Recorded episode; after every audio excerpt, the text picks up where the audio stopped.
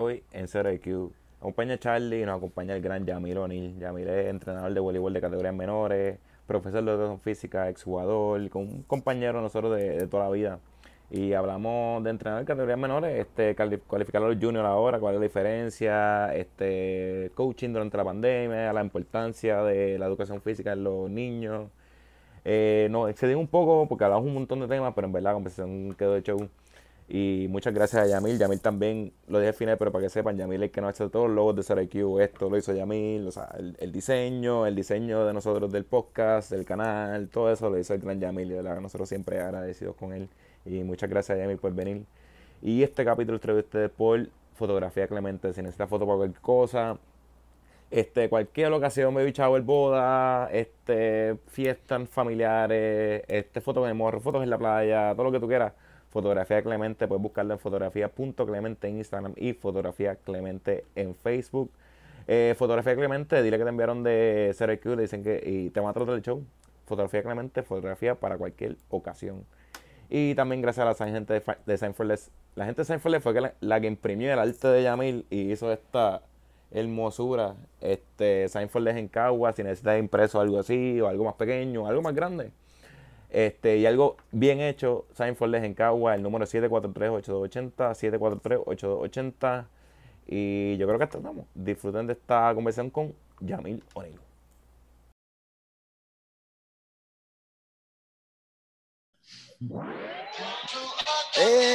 ¡Ey! Ya lo se escucha un cojones. Ahí. ¿Estamos ready? Estamos ready. Buenas noches. Me voy a quedar esperando Buenas noches de Charlie. ¿Qué, qué? Mala mía, no te escuchaba. buenas, noches de Charlie, siempre hay que ver, pues. Charlie no me lo dice. Yo pensé que hoy. Porque he tenido que decir buenas noches este último episodio. Sí, pero Charlie, buenas noches, vete por el carajo. Se escucharon gran Charlie Gutiérrez, Charlie, ¿qué está pasando? Estamos aquí en un episodio más. ¿Uno más? Eh, del, mejor, del mejor podcast de deporte y voleibol en Puerto Rico, papá mejor podcast donde no sabemos los, los nombres de los invitados y la gente le gusta estar aquí.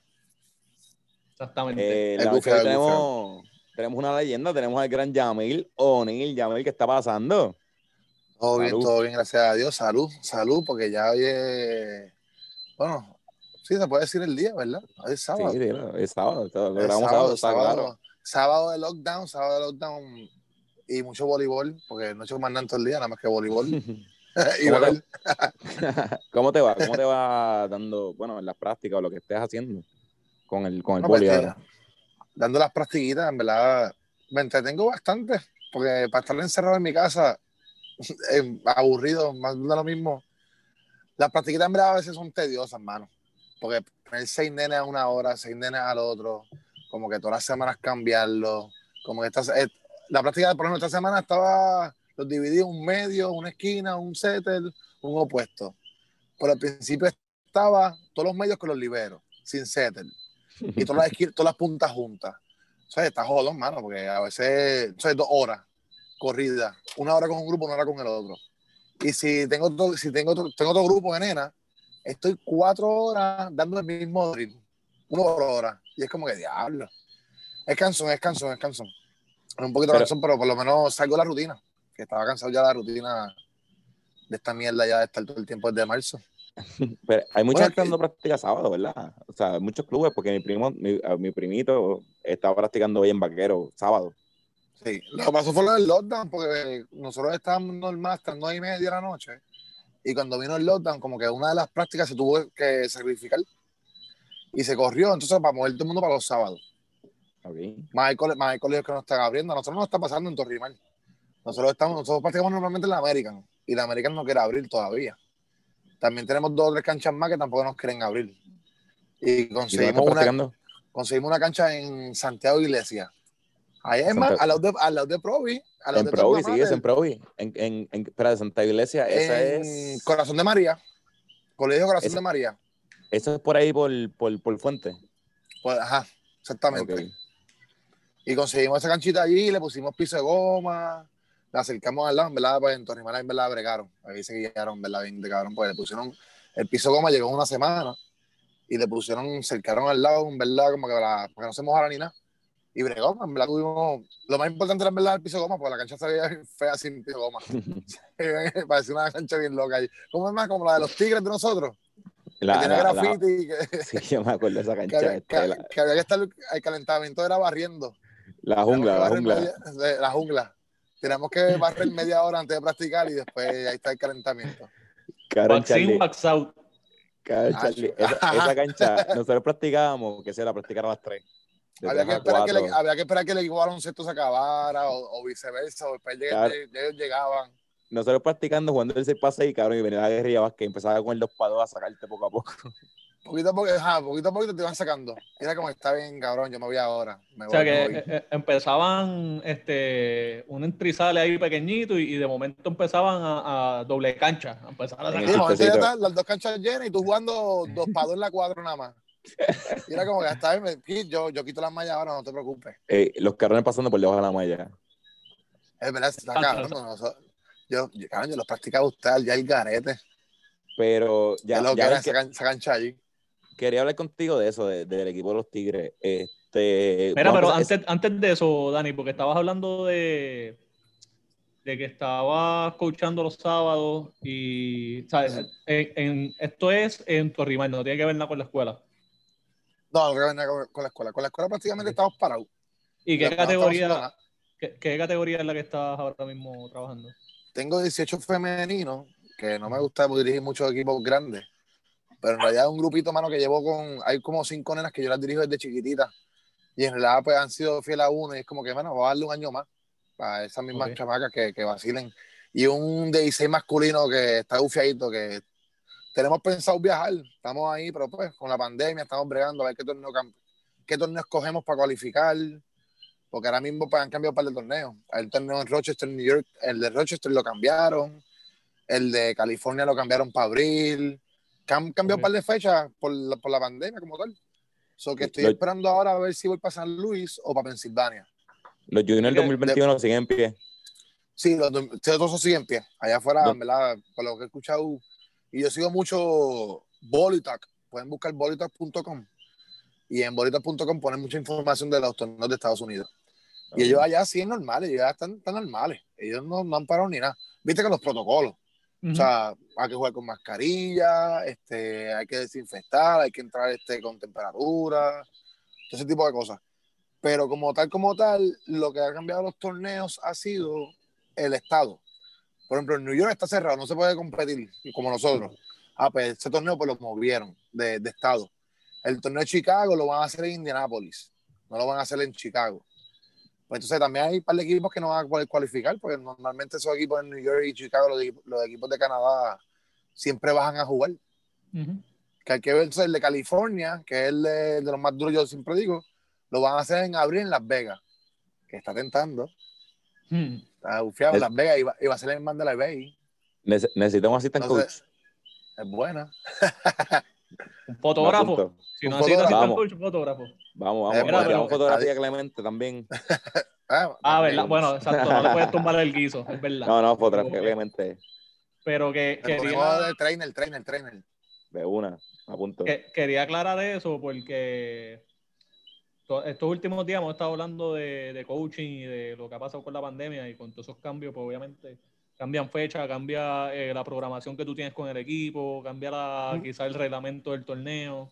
Y entonces yo, yo creo que en los pasados episodios sí le hemos dado duro a esto, pero muchas veces asumimos que el que nos escucha es porque es parte de, de lo que es el voleibol y entiende lo que estamos haciendo. Ujú. Pero si quisiéramos explicarlo un poquito más, pues, ¿sabes? ¿Qué, qué detalles nos puedes dar de cómo se conduce una práctica con menos personal y, y más o menos qué cambia Sí, la ha sido- programación? ha sido, en realidad, ha sido bien gufiado, mano. Yo lo veo del ámbito de gufiado porque normalmente en esta fecha siempre estamos jugando escolar. Y en esta fecha, pues yo tengo que limitar los saltos, no puedo estar jugando mucho, no, o sea, no puedo venir a darle un físico al kit cuando el kit lleva desde las 6 de la mañana despierto, cogiendo clases, a las 3 practica, foguea con los seniors, sale a las 6, almuerza, come algo, estudia, para las 8 de estar conmigo en la práctica de voleibol. Yo no puedo, ven acá, ven aquí, remata, algo de seguimiento. Entonces, ya ahora con la pandemia es como que los kids llevaban tiempo sin jugar, que hoy me pasó, hoy practiqué hora y media. porque tuve el break y no tener, no tener el grupo completo. Y los chamacos míos a la hora y media están explotados. Porque llevamos prácticamente, desde que empezó, empezamos a practicar hace dos meses atrás, este, trabajando una hora. Y el lockdown desde marzo, o sea, ya esa hora extra para los chamacos le está haciendo efecto. Que entonces ya el ajuste de práctica, por eso ha variado. Por ejemplo, a veces cito, tengo dos horas para practicar mis 12 nenes. Pues en esas dos horas, pues por ejemplo, a la primera hora, pues voy a citar los centrales con los liberos. Eh, a segunda hora, pues cito todas las puntas con los setters. Y pues, en ese aspecto, pues me ha dado la oportunidad de poder trabajar un poquito más individual con cada jugador. A diferencia de cuando está corriendo la temporada escolar, que es un ajoro, que en realidad es ven aquí un ratito, toca la pelota y vete, porque no puedo hacerte mucho, tampoco te va a explotar, porque el otro día vas a hacer lo mismo. Te vas a levantar a las 6 de la mañana para levantarte, para ir para estudiar, para practicar por la escuela. Que en realidad yo, tampoco puedo hacer, viste, siempre y cuando dependiendo de la categoría. Porque si son junior y senior, pues practican más veces que un equipo juvenil o mini. Y ahí pues mini y juvenil pues diferente. Pero en ese aspecto me he logrado trabajar un poquito más individual con los jugadores. He podido dedicarle más tiempo en cuestión, mira, vamos a trabajar con el tiro para acá, vamos a trabajar con el bloqueo, vamos a trabajar con el movimiento de los brazos. Y en ese aspecto pues me ha ayudado un poquito más. Ya cuando pues estamos pensando en viajar ahora, pues ya después de enero, porque todavía en realidad pues no ha tocado. Por eso, que por eso que digo, las fechas han cambiado y todo va a cambiar porque yo no tengo nada competitivo en Puerto Rico. Yo tampoco puedo tirarme al garete en febrero a irme a jugar un cualificatorio sin haber jugado nunca en Puerto Rico. Porque lo más, que yo puedo hacer, lo más que puedo hacer ahora mismo es un torneo 3 para 3. Porque lo más que puedo tener son 6 jugadores en la cancha. Sí. Pero un 3 para 3. Jugamos lo más competitivo es un 3 para 3. Y no es real. Que en realidad pues, es un poquito complicado. O sea, y más por lo menos mi equipo de, de viaje, tengo como 5 nenes nuevos que me llegaron. Y pues en realidad pues tampoco es nuevo. O sea, los demás se conocen, pero esto no es una guerrilla, así que yo puedo ir mm. para allá. Después mí, si yo no cualifico, ¿quién va a decir? Ah, pues espérate, el director va calado. No cualificaron. Sí, you, have one, yo, you have one job. Sí, está. Yo tengo que, o sea, cuando, yo siempre he dicho eso, cuando tú vas a cualificar, lo más importante es cualificar, hermano. Coger ese beat, pues si tú no coges el beat, ¿verdad? Siempre, desgraciadamente, pues, somos un país bien, bien orgulloso. Y te van a caer mil chinches encima cuando no cualificas. Aquel después habla mal de ti, después el otro, después aquel chamaco se quiere ir del equipo porque no cualificaron, quiere viajar con otro equipo. Y ahí se forma el revolú de mil, mil chaviendas ahí. No, y los Pero yo diría que, ah. No, que los padres, que eso pues es un gasto. Entonces tú, ustedes vayan a, cualificar, no, cualifican y es un gasto y los padres se, se, se, se, encabronan. Por eso fue que vi el torneo de que están, que de California, que quieren moverlo para Las Vegas. Le mencioné a de papá, se los dije, mira, hay 10 bits si yo no cualifico allí, yo no tengo el nivel para jugar el USA Volleyball. Pues me quedo en Puerto Rico. Pero por lo menos yo voy a intentar cualificar con los mejores. ¿Entiendes? Que, si cualifiqué, pues, mira, pues tengo el nivel para jugar el USA Volleyball. Si no, si no tengo el nivel, pues, pues para carajo, no voy a jugar. Es lo que siempre digo, porque viajar está confiado por la experiencia. Pero, no, Santo Domingo a veces se puede vacilar bien. un viaje lo, que pasa, lo que pasa es que yo me iría más con, con lo que comentó Dani. Yo creo que la, el, el, concepto que tienen de la inversión está sumamente atado a, a, lo que es pues ganar ese espacio y ese reconocimiento En, en, Puerto Rico y no necesariamente a la inversión que tú estás haciendo en ganar esa experiencia a, futuro, porque eso lo que te está preparando es para pa otro, para otra etapa. No para que eso mismo, yo diría que la mejor experiencia, yo jugué igual que ustedes, nosotros jugamos 50 mil torneos en Puerto Rico, pero mis únicas memorias son las del viaje. O sea, yo, no tengo más, o sea, yo puedo jugar 50 mil torneos, pero la única memoria que yo tengo es cada, cuando yo gané con Pitirre, que llegué subcampeón allá en el USA Volleyball, y fue como que, mano, llegué subcampeón compitiendo con unos gringos que ni siquiera nos conocían, estos caros estaban más grandes que nosotros, y nosotros le dimos para llevar. Ahí tú haces como que, wow, espérate, nosotros tenemos el level. Eso fue con, con Sammy. Con Sammy, yo viajé en 15 ondas, 15 ondas. Lo que pasa es que, tiene un trabuco.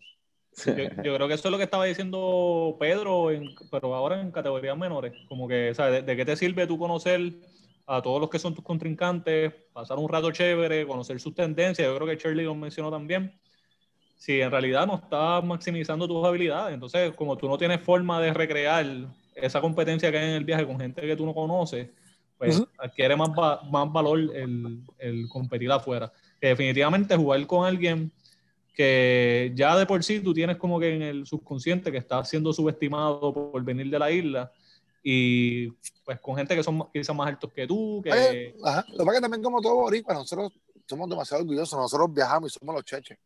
Sí. Nosotros, nosotros, nosotros, en, nosotros en los viajes estiramos.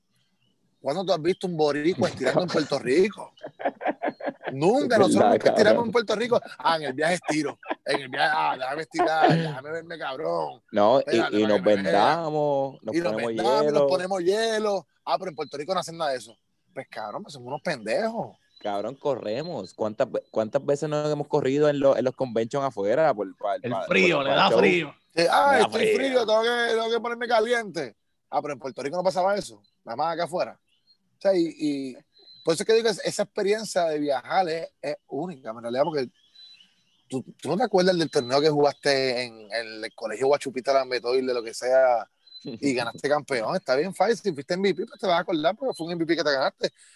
Pero, hermano, esa experiencia de viajar con tu grupo, yo por lo menos yo viajé dos veces, las dos veces mi mamá me mandó solo. Ahora, vete, montate. Y tú sigue aquella persona que se encarga de ti. Resuelve ahí. Sí, fue como que, hermano, tenía que ir a desayunar solo, no era como que me iban a levantar. Mira, levántate, tenés juego, vístete. Yo me levantaba solo. A mí, nunca me iba a levantar solo y para esto no me levanté solo. Y desayunaba solo. Y me vestía, estaba en la guagua ahí dale, vámonos, vamos a calentar, vamos para la cancha, vamos para la cancha. Pero en Puerto Rico, pues no podía hacer eso. Pero allá afuera iba y, y lo hacía. Pero esa experiencia era como que única, en verdad. Y, y viajé a dos sitios.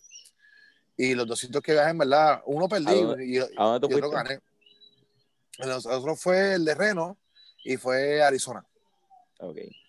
No fue 14 y 15, fue de 16. Yo no viajé porque ahí fue cuando yo me enfermé, que me dio la enfermedad de dermatomiositis ahí podría.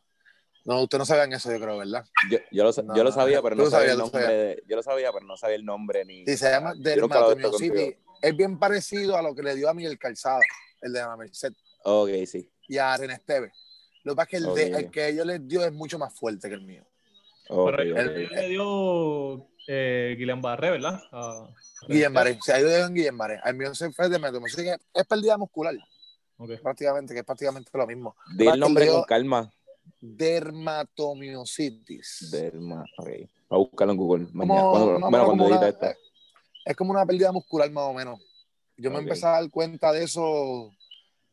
Mano, yo cuando estaba en octavo, ¿qué carajo? Yo me iba como 6-1 en octavo grado. Y yo jugaba con Denis del Valle en, mi, en, el mismo equipo mío. Y es como que la bola siempre estaba en el pocket. Y en verdad yo lucía bien cabrón siempre. Y tuve par de ofertas, tuve un montón de ofertas de becas así, para la gente ofreciéndome. Pero, mano, yo nunca sabía lo que, es, lo que era y le decía a la gente que estaba lesionado. Mira, estoy lesionado, me siento mal, no, no, no estoy rindiendo igual. Mano, y me acuerdo que fui una, una práctica cuando se hacía la selección en, en Borinquen, que se llama para el tiempo de las Amazonas, que era uh -huh. un programa femenino que se llama Amazonas. Practiqué una vez en Borinquen de la selección, me monté en el carro, le dije a mi mamá, no quiero jugar más voleibol. Y eso en casa es, fue como que, espérate, espérate, espérate. ¿Qué carajo este carajo está hablando? Que no quiero jugar más eso fue como lo, Eso fue a los 16 años más o menos, ¿verdad? 15, 16, 15, 16 más o menos, sí. Y en realidad, eso en casa fue como que, ah, no voy a jugar más voleibol, espérate, este cabrón no quiere jugar deporte, este cabrón no quiere hacer nada, este cabrón le pasa algo. Y ahí fue que me llevaron un montón de doctores y me dijeron que tenía eso. Y ahí estuve, estuve un año prácticamente, 10, no, dos años, 10 y 11 sin hacer nada, sin hacer deporte ni, ni, ni canica. Sí. Ahí, fue que empezó, ahí fue que empezó, ahí fue que comenzó mi vida de, de DJ Jamex. La máquina. Pero tú, te pregunto, ¿tú estás becado en, en Del Carmen por ese tiempo, verdad o no? No, no, no, no estaba becado. Yo no estaba becado. Okay. Me, me, ayudaron después, siempre me ayudaron después. Pues. Por eso okay. fue que también después me quedé como que, no sé, esa, esa alma mater de, de uno siempre es como que se siente bufeo. ¿Viste? Charlie puede saber. Charlie, Charlie también tuvo un cojón de oferta y se quedó en Calazán, feliz de la vida allí. Saludó, Igual. Saludó, saludó a Gabo. Pero ya me tu alma mater siempre va a ser Provi, tú lo sabes. No, yo, yo, fui estudiante de Provi, estoy en Provi, por eso yo estoy en Provi, de Provi ya me fui para Cristo Rey, ahí fue que conocí el de... Lo que pasa es que cuando estaba en Provi, mano, era un para, para mi tiempo era un colegio tan y tan grande, que había tantos estudiantes que tú no te veías. Es enorme. Tú no te veías, tú, tú eras un número más. O sea, tú podías ser caballo y no importaba un carajo, como que había tanta gente. O sea, de momento me fui para Cristo Rey, una escuela que era tostado, un solo salón por grado. De momento llega un tipo de, de seis pies para sexto grado. Y dije, ah, este tipo. No me acuerdo, me invitaron, ah, para que juegue voleibol. Y yo miraba a la gente en voleibol. Yo jugar yo voleibol, eso es de para las nenas, yo pelota y nena. Y yo no jugué en sexto grado, yo no jugué en sexto grado el voleibol, por eso mismo, porque el voleibol era para las nenas. Y yo era pelotero. Y en séptimo me metí. Ahí me arrepentí, porque seguro hubiese llegado a séptimo mucho mejor con más ball control. Porque en séptimo era yo jugaba medio, en la carrera y resuélvete. Como seis me encajonaron en el medio ahí, resuélvete ya. Midiendo 6-1. Pero me da seis pies. A 6-1 ahí yo en octavo grado, séptimo grado. Era como que. Y en realidad, era, ah, yo salía por el medio, pero mi equipo estaba el Valle, había un par de gente que jugaban bien al boli, este, Carlitos de León, no sé qué, jugaban en Carolina también, en Gigante. El, de- Sabe- el, de- el que jugó en Sagrado. No, ese es Carlito Hernández. No, Carlitos Hernández jugaba en Santa Gema. Esa era mi guerrilla. Eh, En Santa Gema, Santa Gema tiene un trabuquito bien chévere ahí.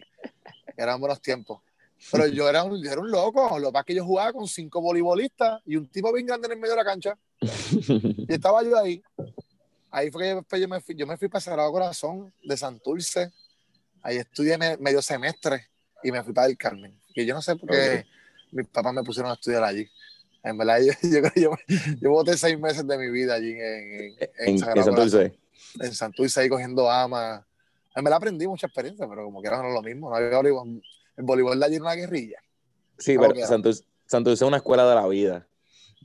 Sí, eso sí me ayudó en la vida. Santurce está Pero cabrón. duré, duré seis meses porque ya, ya después de, de enero ya estaba ya en Del Carmen. Como que ya me fui, no, no aguanté esa, es un colegio que no había, no había deporte, y ahí prácticamente pues, no había mucho que hacer. Ya cuando llegué Del Carmen, viste, para los tiempos que yo jugaba, que estaba en noveno grado, que lo que estamos hablando ahorita, en cuarto año estaba Guillermito, en BMA, ¿entiendes? Yo estaba en noveno y Guillermito en cuarto año, había unos trabucos que tú decías, mano, yo quiero jugar voleibol, esta gente está jugando al level. O sea, y no sé, yo no como que se pompeaba, como que los veía a ellos y era como que, wow, espérate, yo quiero, yo quiero jugar cine. Yo quiero competir en este torneo, quiero jugar este torneo. En Bueno, yo Carmen, yo ju- Yo jugué la Copa Orio. ¿Tú sabes lo que es la Copa Orio? mira, malo ¿verdad? La Copa Orio, yo jugué la Copa Orio. Me acuerdo que me cogió discípulo, que tenía un clase de trabuco de Cristo en octavo. Mira, malo de esa copa, pero yo nunca, o sea, nunca la vi, o sea, nun- nunca me Era enteré la primera vez que la escucho. Era más o menos como la primera hora. Era de que tú eras pequeña. Mira, malo Pero de esa y, y Lo que la que copa te daban, te, daban, te daban una camisa Oreo, decía Oreo y todo aquí había al frente. Vaina está jodiendo contigo, probablemente. No, no, yo confío. No, pero me, me la jugaba Nabisco, voleibol, ¿no? Eh, La copa duende. La copa... Mira, no, Pero- charlatán. pero me la juega voleibol desde, desde, desde- desde que tiene un año. Caro, le pregunto, ¿ustedes saben en qué? Un saludito a Mena, si está escuchando esto. ¿Saben dónde, cuál fue la primera liga de Mena? Ah, me la tuvo que jugar en esas ligas de, de, de Alcel para allá en Toa Alta, una liga. Claro. Mena jugó una liga- en una liga que se llamaba Copama. Copama. Eso es, eso es un banco. No sé, una cooperativa ahí en, en Toa Alta. Nada, por esto que la calle. La, pasó bien, la pasó bien entonces, Mena, en. No, Mena, Mena está cabrón. un saludo. Claro, Mena bueno, después de Iggy, un saludito a Iggy. Iggy, la semana que viene está, está, está citado. Sí. Déjame Después vamos a cambiarle el sonido. Mira, acá. estábamos, estábamos hablando, retomando un poquito lo que estábamos hablando. que Yamil mencionó Gracias. que, no, no, que Yamil mencionó que, que el, eh, los cambios que ha tenido que hacer para dar las prácticas con seis tipos. Y a veces, ¿sabes? Como que es, es fácil tú justificar y decir, no, pero es que nosotros somos locos citando a los chamacos media hora antes para hacer un trabajo específico para ellos, de acuerdo a su posición, qué sé yo, ni qué. Y es fácil tirarlo ahora, como que, ah, pues ahora pongan a los chamacos a que aprendan todas las destrezas de, de voleibol. Pero ya Eso- va eso- esas categorías que, que está, ¿sabes? 16 para adelante, que ya tú te estás especializando un poco más en esa posición, que quizás tu trabajo no es tanto enseñarle lo básico del boli, es más como que otras destrezas y, y cómo reaccionar en diferentes situaciones. Hermano, es difícil hacer una práctica con seis tipos. Primero porque necesitas una parte competitiva y porque probablemente necesita otras piezas para conducir una buena práctica, un, un setter, por ejemplo. A veces, a veces me falta uno y es como que ya, antes me faltó uno y tengo seis, ahora tengo cinco. Son cinco y me falta uno, son cinco. Y es como que ya, ya no puedo hacer este drill de continuidad. Tiene que ser todo más, está, más, más como si fuese una clínica. Prácticamente son clínicas lo que estoy dando, mucha clínica, mucha clínica. Que, mano, y eso es tricky, tricky, tricky. Pero, como te digo, como les dije, eso, lo divertido de eso ha sido eso mismo. Porque no mucho, normalmente aquí en Puerto Rico, de agosto a noviembre estás jugando escolar. De momento llega, terminaste escolar, tienes un torneo. Llegaste enero, tienes otro torneo, tienes cualificatorio. Y nunca puedes trabajar individualmente. O sea, tú como central, no sabes, a veces yo he podido poner mis centrales a bolear. Como que intentar pepear, intentar hacer cosas diferentes. Que una práctica, por ya yo ir más específico a lo que es el núcleo del equipo, pues no me permite hacer ese tipo de cosas. Ya en esta fecha, como no tengo un núcleo completo, pues entonces aprovecho a estos chamacos e intenté buscar hacer cosas diferentes. Eh, Ya, pues, el, el boli ha cambiado, ¿entiendes? No es como que yo no puedo ver el boli como se jugaba hace tiempo. Hay cosas que, para que, para que yo voy a forzar un, un setter que llega a las 6 a, a que ponga la bola para el 4, cuando el tipo que está en el 6 puede volarla para la 4 y ya. Pues yo le enseño a volar a ese tipo que volé bien para la 4 y pon la bola bien para la 4, que el de la 4 para que una bola sucia y que la tire para allá. O sea, igual que los centrales, yo tengo centrales que nunca han sabido pepear porque toda su vida han sido centrales. Entonces yo les digo, mano, y si yo te pongo a servirle un juego, ¿qué tú vas a hacer? Tú no quieres servir nunca y me, a veces me miran los mismos nenes. Ah, no, no, no, me cambias por el libero o me o trae un cambio y yo digo, mira, no, aprovecha y aprende. Tú nunca sabes en qué momento puedes cambiar de posición. Bueno, nosotros no tenemos. Yo soy 6'3, yo fui medio toda mi vida, pero cuando llegué a la universidad yo no soy medio. En la universidad tengo que cambiarme de posición, yo no soy lo mismo. A menos que, que, apuesten, que, que apuesten en mí. Si apuestan en mí, en que sea bajito. Que por eso lo que le damos ahorita es un saludito a los Tigres, el equipo más enano que yo dirigí en toda mi vida. Y con el Ahorita, más ahorita vamos a hablar de lejos. eso. Yo creía que era un, es un equipo promedio cinco pies. Pero eso mismo que ha, ha- ha ayudado a que, a que chamacos que no sabían hacer ciertas destrezas las puedan trabajar en esta fecha. Y, y, y como tomo, como yo digo a los chamacos, son las prácticas más pendejas, pero las más que aportan. Quizás no te gusta la práctica, papi, si no te gusta la práctica, pues mira, hay como 500 mil clubes en Puerto Rico, coge uno y yo te doy el release. Arranca por el Porque carajo. hay, mucho, hay un montón de clubes, coge uno y arranca. Pero eso mismo, es que lo que estamos hablando ahorita, tú vas a Estados Unidos y estiras. Tú vas a Estados Unidos antes, la práctica antes de, esta- de tu torneo, tú haces drills básicos. Ah, pero tú estás en Puerto Rico, ah, no, yo me veo ridículo. Ah, yo no parezco un bobo. Ah, no, no, me van a tripear, me van a tripear porque estoy haciendo esto. Al revés, yo lo que quiero, que le- bueno, nada mía, se me ocurrió ahora lo de Mamba. Todo el mundo aquí en Puerto Rico es Mamba, Mamba Kobe. Mamba Kobe, que si Mamba, yo soy Kobe, yo soy Kobe. Vamos Ah, a pero tú te mentality. levantas a las 4 años a entrenar. Tú te levantas a las 4 de la mañana a entrenar, ¿verdad que no? Ah, pues tú no eres Mamba, Mamba Kobe, entonces. Tú vienes a la práctica a comer mierda. Ah, pues quítate las Kobe, porque tú no tienes eso en la sangre entonces. Para que, No, para y- eso, la tecnología pues, ha cambiado también en toda esta gente un poquito. No, y el Kobe, que llegar el, el juego a las 8, llegar a la cancha a, la- a las 5 de la tarde a practicar sí, tres horas antes del juego. que son, yo digo que, mano, las ganas de jugar y, y la fiebre, mano, porque estos chamaquitos a veces como que no desean este, este- el juego, como que ellos salen a la cancha como que pues vengo aquí porque mi mamá me trae y yo vengo aquí, voy y juego y me voy para mi casa. Yo, yo te Ah. quería, yo te quería preguntar, disculpa, este, ahorita estás hablando de cuando das práctica eh, ahora en temporada escolar, que los chamacos salen de la escuela, entonces van a practicar, hay que limitar los saltos y la mierda. Eso es ahora. Cuando nosotros no, cuando nosotros estamos en, eh, pues, en, en high school, o bueno, y ni tanto en high school hasta la universidad, nosotros practicamos full en high school y por la noche había práctica y no es, llegaste cansado, eso es problema tuyo, vienes a practicar. eso- Que eso ahora. Dime, dime. yo jugué pelota y voleibol a la vez. Eso te iba a Y yo decir. a práctica de pelota y me iba para el de voleibol. Y yo estudiaba en el carro.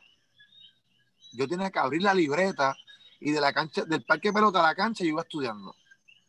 Ahora, por eso que digo educación física. Aquí no se da educación física en Puerto Rico ya. Aquí los niveles de testosterona de nuestros adolescentes están en negativo 20. Pues entonces estos, estos nenes se lastiman, se lesionan de nada porque físicamente no están preparados. Tú puedes comparar un nene de cuarto año de Estados Unidos con un nene de cuarto año de Puerto Rico atleta y más nunca se parece. El de Estados Unidos parece un hombre. El de Puerto Rico es un nene. Parecen dos especies distintas. Atrás, nosotros quizás cuando estábamos en cuarto año nos veíamos hombres. Si tú te veías en cuarto año, ¿sabes? tengo barbita, tengo mi bigote, mis cositas. Tuvo un nene cuarto año ahora y tú dices, embustero. Tú estás en el noveno. Un, un, ah. ejemplo, yo no sé si te acuerdas, una vez que estamos jugando, yo creo que fue en Aguada o Aguadilla, que una señora se me ah. cagó en la madre porque decían que, era un, que yo era un, que era un pillo, porque yo tenía 22 años y estaba jugando 17-20, como ¿Verdad? Eso es verdad. Eso, no, esa señora tiene la razón. Tenía 22. no, pero es verdad, esa vez nosotros entramos a la cancha, ¿verdad? El equipo no, nosotros no parecíamos ni, ni voleibolistas, yo dije, ese, ese, verdad, esa ha sido de, Vamos a decir los top 2, top 2. Top 2 de los mejores equipos que dirijo en toda mi vida. Esos dos tigres, porque uno, pues tuvo un equipo todo en UBS donde dirigí que, que me dio mucho crecimiento. Pero, bueno, ustedes eran pequeños, simplemente tipos con mucha fortaleza, porque ustedes venían con muchas fortalezas que quizás esos chamacos que tenían de 17 años, que están jugando la 20 onde, no tenían. Entonces, estos de hoy en día, ay, que estoy cansado. Ok, ¿comiste? No, no he comido. Pues, ¿cómo tú quieres tener energía en tu cuerpo si no has comido? ¿Qué comiste? ¿Un McDonald's para acelerar la vida? Un McDonald's ahí con papita y ya, porque tienes, porque tienes prisa. Pero no te estás alimentando. Si tu cuerpo no tiene, no tiene comida, pues no, va a poder jugar bien, no va a tener fuerza. No, Yo digo la educación física, porque educación física se ha convertido en coger la bola y juega. Que que no quiera jugar, yo me acuerdo, yo me acuerdo en Providencia de Moracino, de Dani en cuarto grado me estaban mandando a hacer un examen de pull-up. García, ah. García. este, sí, García, García. Gilberto, Gilberto. Gilberto, caballo. Cabrón. Ahora, pull-up en cuarto grado. ¿Quién que le enseñan pull-up en cuarto grado hoy día? Es un maltrato este año. Sí. Ah, no pull-up. Pero físicamente los niños, yo, eh, viste, yo soy maestro de educación física y yo en la clase de educación física trabajo un par de cositas y me he dado cuenta de un montón de cosas de, de ahora que bajé, porque antes estaba con los grandes, ahora estoy con los chiquitos, que estoy de primero a, cuarto grado. Y pues me he dado cuenta de esas mismas cosas, mano, que los nenes no tienen fortaleza, los nenes no tienen coordinación, los nenes carecen de muchos de, ese tipo de cosas. Entonces ahí pues yo me voy, que la, que la estaba hablando con Dani, con escondite. ¿Sabes cuánto yo aprendí con escondite? Porque si tú me vienes a tocar, ¿sabes cuántos fake yo voy a hacer para que tú no me toques? O sea, yo me toqué, pam, pam, pam, pam, no me tocaste, toqué el palo, gané. Un nene hoy día no a hacer eso. El nene se va a tropezar, tú vas encima de él, el nene va a hacer, ay, me tocaste ya. línea blanca, línea blanca, vale, ¿cómo era el otro? El, treparte un palo, el treparte un palo era simplemente hacer ejercicio físico. Sí. Realmente, pero, son otros tiempos, no puedo, tampoco puedo irme como que. Sí, pero, pero tienes razón, porque yo me acuerdo cuando en, en mi escuela el, el director era Besosa, el papá de Besosa. Y, y, o sea, el, el, reglamento decía que si tú tenías la camisa por fuera, te podían dar deméritos, que era lo que se usaba en, ese momento. Y él, en vez de darte deméritos, él te mandaba a hacer pucho si te veía con la camisa afuera. O sea, era parte de, de también lo que tú dices, de, de, que vamos a, usar este chamaco para que esté, para, o sea, para que esté saludable, para su beneficio. Pero volviendo, como cambió los tiempos, ahora mismo hacen eso en una escuela, tienen la camisa por fuera y ya se escucha el tipo de preso. Voy preso. Me, me, me, me, me. Van a insultar el perro, espérate, voy a seguir chillando aquí. pero sí, eso es lo que ha cambiado. No, pero eso mismo, güey. Mano, la educación física, yo digo que hace falta demasiado. Hace falta porque de esa es la manera. Nosotros aquí en Puerto Rico han dejado que, que, los clubes sean los que desarrollen a los jugadores. Cuando yo digo, tú pasas más tiempo en la escuela que en el club. Tú estás dos veces en semana en el club. Yo tengo en la escuela todos los días. Y yo puedo físicamente, yo tengo que trabajarte porque se supone que yo te hago una prueba física como maestro de educación física para saber tu, tu, tu, el tipo de esfuerzo que tú tienes, dependiendo de lo que, lo que estés buscando. Y el final de año, tú tienes tu examen final, que es un field day. Y si tú como estudiante, tú no puedes hacer una carrera en un field day, pues yo, como, yo fracasé como maestro de educación física. Porque, y quizás a veces vemos educación física que tengo que hacer un montón de ejercicios, ¿no? Eh, yo lo que quiero es que tú estés apto para hacer las cosas del diario vivir. Que tú vayas a plaza y no te canses, que tú vayas a Disney a caminar y no te canses, que esté. Yo creo que tú estés fit. Yo creo que tú, puedes hacer las cosas del diario. Que si te dicen, mira, tienes que doblarte ahí a, a recoger eso, recoger esa caja, pues tú la puedes hacer. Yo, pues, hoy día, pues se lo vendo a los nenes un poquito diferente. Les digo, mira, para que le pagues 30 pesos un tipo por Zoom, hacer los, ejercicios conmigo en educación física. Y te economiza eso, chao. Y les digo también, mira, hay mucha gente que hace ejercicio ahora y en la escuela nunca hicieron ejercicio. Ah, pero como ahora es, es in hacer ejercicio por las redes sociales, pues lo hago, porque me gano dinero. Pero a veces mismo como que la idea de la educación física es eso mismo, que, que tú estés apto para hacer las cosas del, del diario vivir. Y si tú puedes hacer eso, pues, entonces, ah, pues me pompeo, voy a hacer deporte, brinco para los deportes, ah, pues voy a intentar este deporte, porque ya tengo físico. yo digo que el físico en, Puerto Rico se juega tanto voleibol que a mí no me hace falta enseñar voleibol. Si yo logro que mis atletas tengan físico, yo voy a estar bien. Aquí todo el mundo va a dos pies medio y le da por el piso.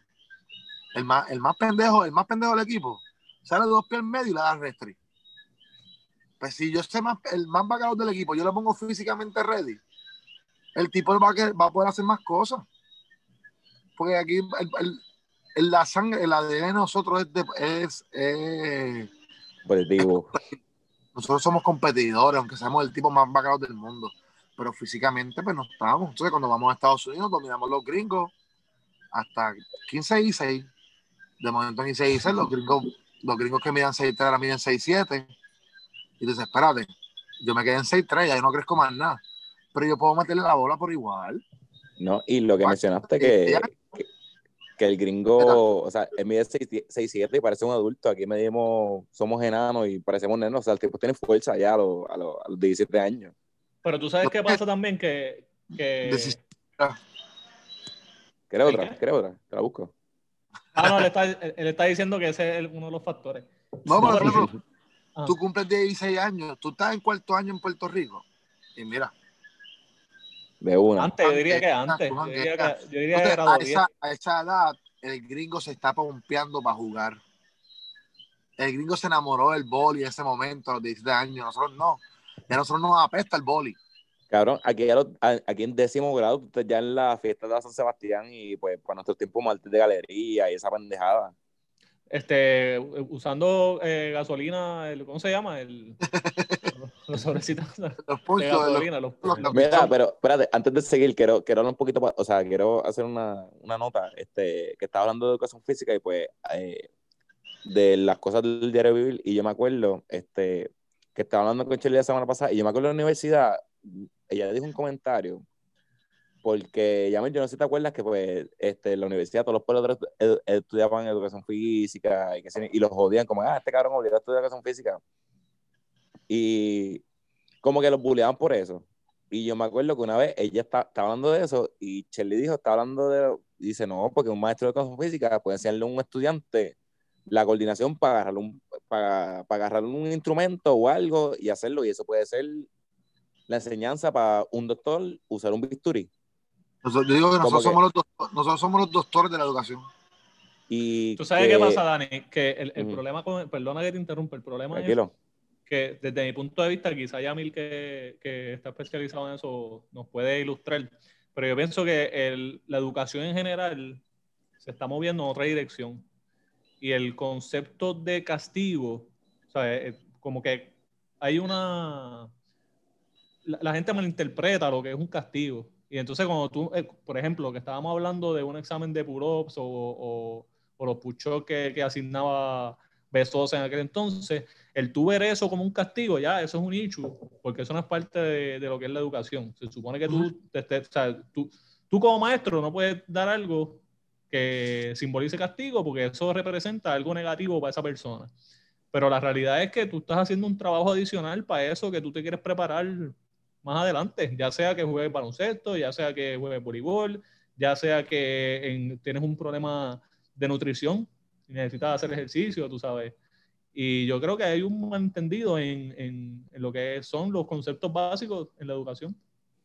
O sea, lo que estamos identificando como lo que, lo que es un castigo y, y, cómo mejorar ciertas áreas.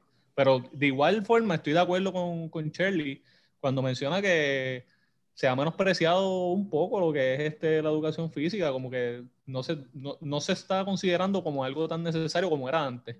Cuando Yamil acaba de explicar que, mira, tu chamaquito no tenías el acceso quizás a todas esas distracciones que hay ahora y hacías ejercicio todo el tiempo, porque te ibas a correr patineta, patines, a, a, a treparte en un árbol, lo que sea, ¿sabes? Y eso no tiene que ver con, con un castigo, con algo que... que es actividad, es actividad física. Correcto. De verdad. Actividad, actividad, física. No, pero en realidad, educación física yo digo que es el doctor yo tengo que hablar inglés, yo tengo que saber inglés, porque todos los libros de educación física son en inglés. Esto es ciencia, esto es matemática, esto es español, esto va todo de la mano, la educación física. Es como que esa, poca, esa materia que te da, que abarca todo. Lo verdad es que nos hemos ido, pues, desgraciadamente, pasando los años, pues, nos ponemos vagos. A veces yo mismo lo pienso, yo digo, mano, yo no, quiero verme así cuando tenga esa edad, dando clases, como que recostarme así, ya y, y no cojan los balones y jueguen ahí, hagan lo que quieran. Cuando suene el timbre, pues váyanse para el salón para atrás. Siempre busco eso. Por ejemplo, yo en mi colegio tengo, yo doy clase de primero a cuarto y de noveno y diez. Y noveno y diez, este año nosotros estamos trabajando de cómo ser locutor, cómo ser entrevistador de, de noticias. Ellos tienen un trabajo que tienen que buscar noticias del periódico o de internet y tienen que presentarlas como si fuese un reportero de noticias Oye, quizás no todo el mundo va a ser deportista. Yo siempre digo que hay deportistas de high school, hay deportistas universitarios y hay deportistas pro. Esos, esos deportistas de high school, quizás no conseguiste beca en la universidad, te gustan los deportes, pero tú puedes ser estadístico. Tú puedes, te gustan los, te gustan los deportes, tú puedes hacer esto mismo que ustedes están trabajando aquí ahora mismo, tú puedes hacer podcast deportivo, tú puedes hablar sobre deporte. Quizás no te gusta hablar sobre los deportes, pero te gusta editar. ¿Sabes cuánto empleo? Nosotros tenemos el mismo Gaby Acevedo. Mira Gaby Acevedo. Gaby Acevedo está en bici, creo que está en bici. Y el tipo empezó aquí que todo el mundo se lo tripeaba porque le tiraban mal vaso cuando la gente llegaba campeón aquí. Y él, oye, para mirar dónde está, ¿entiendes? Pero y las Olimpiadas. Ajá. Ahí te quedas como que wow. Y Gaby Acevedo es contemporáneo casi conmigo. Que Cabecedo pudiese estar jugando todavía voleibol. Pero quizás la selección. Que, a mí me gusta ser como que presentador de noticias y cosas así, pues aquí me, esto me, me agrada y pues mira, y consigo ese empleo. Igualmente están los, los trainers, los psicólogos deportivos. Claro, los árbitros. ¿Cómo? Los árbitros. Los También. árbitros. Llevar mesa, mano, eso es un empleo, eso es de esto. Viste, desgraciadamente en Puerto Rico, pues, se supone que nosotros tengamos un psicólogo deportivo por escuela. Se, supone, pero pues no las tenemos. Si nos ponemos a hablar de eso, podemos estar hablando hasta, hasta la semana que viene, por muchas cosas de que, fal que faltan en los colegios. Que, que psicólogos deportivos, trainer, nosotros tenemos que tener trainer en todos los colegios. O sea, que, que, está, que cuando tú vas a Estados Unidos, pues están quizás. Pero aquí en Puerto Rico, pues, nosotros no, no, no tenemos esa, esa grandeza, poder tener eso en cada... Hay colegios que lo tienen, pues bien por ellos, mano, que, que aprovechen y si estudian claro. en ese colegio, pues que aprovechen ese momento. Yo creo, yo hablando de eso, yo creo que la, hay dos o tres universidades que del sistema UPR que sí eh, se han mantenido creando ese programa de dar los servicios psicológicos en, en, en la LAE, mm. en el área de deporte. Y, mano, y es triste porque sí, hay unas cosas que no están en, en lo que es las escuelas que, que quizás deberían estar para beneficio de todo el mundo en general, no necesariamente en el área deportiva, pero también hablando de eso, en superior tú no ves que tengamos recursos como esos. O sea, ¿qué, qué ha pasado, qué ha, qué ha pasado en, en, durante la pandemia, durante, durante, el lockdown, con todos esos atletas que van a convocar próximamente? Deber, yo digo que debería existir un tipo de intercambio, porque si, por ejemplo, yo tengo la Yupi, mano, lo mejor es saber los, los, los, los, doctores y cosas así. Bueno, porque como yo como liga no puedo hacer un intercambio con ellos. Mira, pues ustedes me van a, su, la práctica de ustedes la van a hacer con el equipo superior. Coño, pues, ¿y qué, me, qué mejor experiencia que esa? Mm. Que, que, Yo, yo lo doy gracias a Dios en realidad, porque cuando yo estudié educación física, pues ya yo tenía de antemano, ya yo sabía cómo era el escenario de lo que era dar educación física.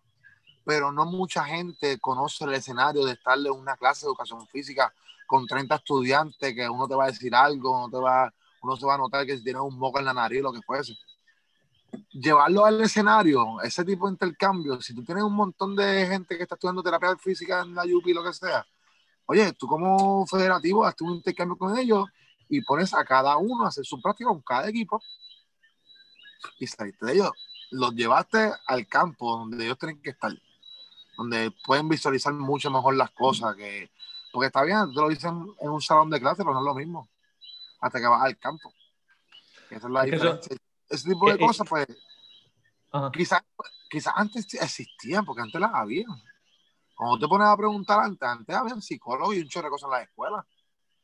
¿Verdad que pues?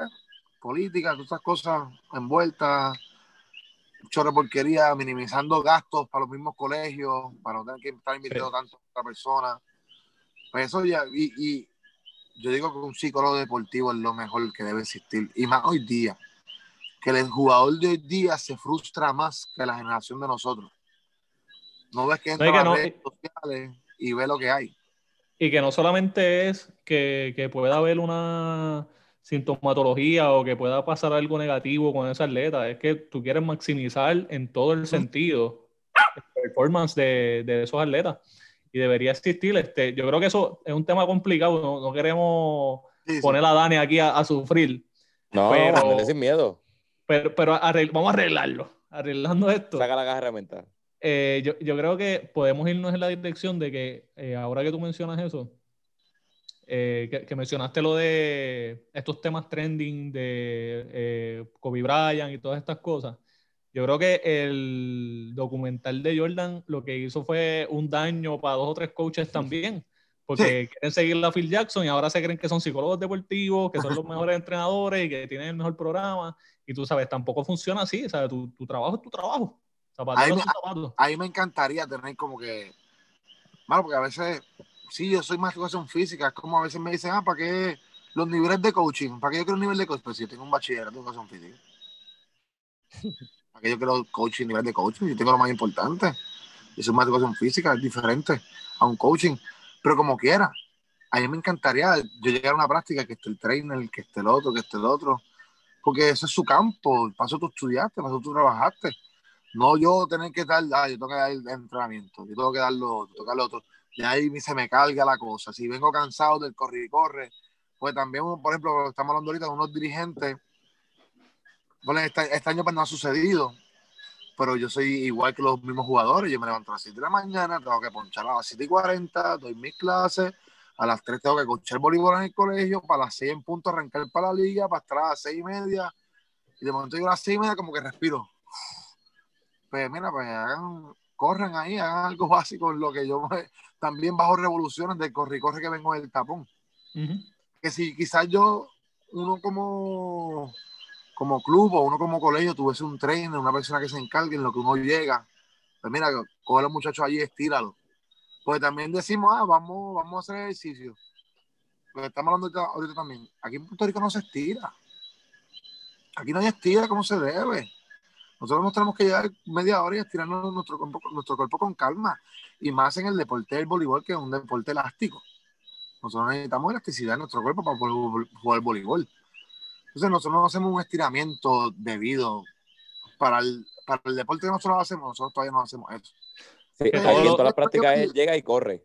Nada, eso es lo que yo llevar la educación física. Por ejemplo, este año virtualmente para ser un poquito complicado. Ya primer grado, ha sido difícil, porque es un grupo que pues tiene que usar muchos materiales, que si los conitos, las cuicas. Ya segundo grado, pues fíjate, tengo un segundo grado más avanzado, que dominan bastantes cosas y pues pude hacer muchas cositas con ellos. Yo lo que hacía, yo, yo solo dije a ellos desde el principio, si yo hago los ejercicios contigo, no hay excusa. Porque yo lo puedo hacer. Yo no te voy a poner un video en YouTube y, y tú miras el YouTube y haces la versión. No, yo voy a hacer la versión contigo. Aquí la, la nota va a ser clase diaria. Y si yo no te veo en la cámara haciendo ejercicio, pues papi, pues, I'm sorry, tu clase diaria va a bajar. Pero yo quiero verte que tú te muevas, que te ejercites, que, que, saques de la rutina que hay. Entonces, ya con estos grados así pequeños, pues he logrado por lo menos de primero a cuarto a llevarle el deporte. Yo tengo nenes que no saben quién es Messi en cuarto grado. O sea, yo en cuarto grado sabía quién era Jordan, quién era Shaquille, quién era todo el mundo. Sea, tú, nenes, tú le enseñas Messi, le enseñas Ronaldo y ellos no saben. Entonces es lo que yo quiero. Por lo menos en mi colegio, pues yo quiero llevarle eso mismo, el ámbito deportivo, simplemente poder hablar de deporte. No es un conocedor del deporte, pero que si hay un juego de hoy pelea Canelo versus Smith, cuando yo vaya el lunes a la escuela, por lo menos esa, esa introducción a la clase, que sea hablando sobre ese tema que hubo. Viste, quizás yo se lo puedo poner en asignación, pero no todo va a ser una asignación, no todo va a ser un, un, ah, un papunto, no, no, no, vamos a dialogarlo. Quizás así aprendemos mucho mejor. No sé, por lo menos vayan dos chamaquitos, que se, dos o tres que sepan, ah, coño, yo vi la pelea. Con algo, con algo impuesto quizás no funciona igual que... Sí, no le va a gustar. No tengas interés en eso, sí. Entonces ahí mismo pasó lo que yo quiero, llevarlos a que ellos vean el deporte no simplemente como baloncesto, voleibol y béisbol.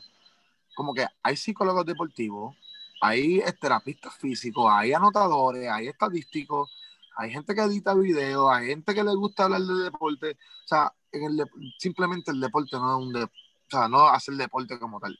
hay muchas cosas en las cuales tú puedes hacerla y le va a pasar bien. Simplemente que te guste que los deportistas son esto del deporte. Como que los deportistas es una pequeña parte de lo que es el deporte en general. Mm. Es que, mira, como, como digo ahorita, hay deportistas de high school, hay deportistas de universidad, no todo el mundo, o sea, es un gran problema en Puerto Rico. En Puerto Rico todo el mundo es caballo, todo el mundo es prospecto en Puerto Rico. Ah, todo el mundo es prospecto, salí en aquella página, me pusieron aquella página, y salí en Instagram, grabaron un videíto, soy prospecto. No, mano, no todo el mundo es caballo desgraciadamente, como siempre he dicho, hay gente de high school, parece que es high school que no firmó en la universidad. Pues mira, te gusta el deporte, hazte otra cosa. Hazte un podcast, hazte una grabación, sé un poquito más dinámico, métete algo diferente. Porque quizás no pudiste firmar. Oye, yo siempre quise ser pelotero de Grandes Ligas. Yo no quería ser voleibolista, yo quería jugar béisbol de Grandes Ligas. Quizás, igual cuando me enfermé, cuando yo me enfermé de mi enfermedad, eso me cambió todo. Oye, porque ¿quién o sea, yo me enfermé en octavo grado, noveno grado, yo me iba a 6'3, 6'2. Yo era como dice un, un proyectito para trabajar en, en, esa etapa que yo estaba, era para comenzar, que alguien me cogiera y me trabajara. No, sí, este, 6'3, octavo grado y colocaba. No, yo, yo vine a colocar después de grande, después de grande. porque fue como que no brincaba, dejé de brincar, todavía la gente estaba más enganchado que yo. Viste, yo jugué, yo jugué una generación bien dura, la mi generación estaba bien durísima. Y, y es más, yo, yo, jugué con el hermano Charlie, que no se veía tu hermano. hasta, Willow, Con Willow, que hasta jugué con Pugo. Hasta que jugué con Pugo, que ustedes me dijeron, fue, mira, yo jugué con tu hermano toda mi vida, con Willow. Pero eso mismo como, como, como, que cuando todo el mundo creció, vosotros digo, quizás yo era un jugador universitario, no era un pro, pero fui un jugador, yo era un jugador de universidad, que cualquier universidad me podía firmar, ¿entiendes? Que ya para el nivel de pro, pues yo no estaba, mi nivel no estaba, porque no tenía el salto para poder jugar ese nivel. Quizás la estatura sí, pero, la estatura pues, la tenía para la universidad. Y ahí fue que dije, pues mira, voy a colocar, voy a hacer cosas diferentes, porque en realidad, pues, la única manera que yo puedo buscar tiempo de jugar en la universidad es haciendo cosas diferentes. Porque, por ejemplo, claro, yo, cuando yo jugué en UPR Carolina, sostenemos un corito bien a fuego. Con Julio Medina, estaba Eduardo el de San Francisco. Entraste con Alexander también, ¿verdad? Alexander Robles, yo estaba en segunda universidad ya. Vaya, después yo fui para Estaba un grupito bien chévere, un grupito bien decente en UPR Carolina. Y ahí fue que yo dije, espérate, papi, toda esta gente salta, toda esta gente juega. yo no puedo, yo tengo que darme en posición porque aquí los centrales tienen los pechos encima de la malla. Me voy con los vacados de humedad. Y de momento, pues, lo, lo me ofrecieron allí y me fui para allá y ahí pues estaba jugando. Por lo menos cogí mi bequita, que es lo que yo quería. Era lo más importante. Por ahí, por eso digo, ahí fue que ella dice como que, para el carajo, que, ¿te acuerdas la vez del teléfono? Cuando se perdió el teléfono. Cabrón, ese fue mi primer juego live, cabrón. Mi primer juego live. Nuestro primer juego live. Y era el teléfono de Ariel, hermano. No, fue el teléfono de, de, no, fue el, el, dirigente de Macao, este, no, Ariel, no, ¿cómo se llama ese cabrón? Ariel, el de, el de creo que era Ariel, sí. Ariel, Ariel. No. El de Santa Teresita. Ariel. Fue la... Salud, saludos Ya a hemos- ese cabrón. Ese ya cabrón, hemos no me acuerdo si el nombre. mierda, pero ese cabrón eh, yo tengo mucho respeto a ese cabrón. Digo, si es el, de- si es el que yo creo que. El calvito, el calvito, el calvito. Por eso El el que que Carmen Madao. también. Ese Ah, pues mismo, sí, ese sí, mismo, ese mismo, ese mismo. Pues cabrón, él llega al camerino nosotros y ese cabrón me robaron el teléfono. Ah, pasó. en verdad, yo no me acuerdo ni quién carajo se robó el teléfono, ni, ni me importa. Yo lo que me acuerdo es que llegó Ariel, que descanse en paz, a donde nosotros nos dijo, papi, se van a caer sin beca si no aparece quién le robó el teléfono. Pacho, cabrón, a mí se me ahogaron los ojos y todo. Cabrón, eso fue estupidez. Cabrón, yo yo me no sé. yo me- o sea, Yo me acuerdo que yo empecé a hablar y todo eso, le mira, papi, con esto no se juega. Y si a mí me quitan la beca, yo me voy a encabronar aquí con todo el mundo. Porque fue Cabrón, como que diablo, mano. O sea, Cabrón, fue Charlie, algo ese fue fue el incómodo. primer juego de la, de la, de la liga, cabrón. El primer juego de la liga. El primer juego llegando. No per- visitante en Humacao. Perdimos en cinco, creo que fue. Huele bicho, Perdimos- todo. Y perdimos, perdimos en 5, en 4 c un jueguito bueno, fue. Ese juego fue bueno.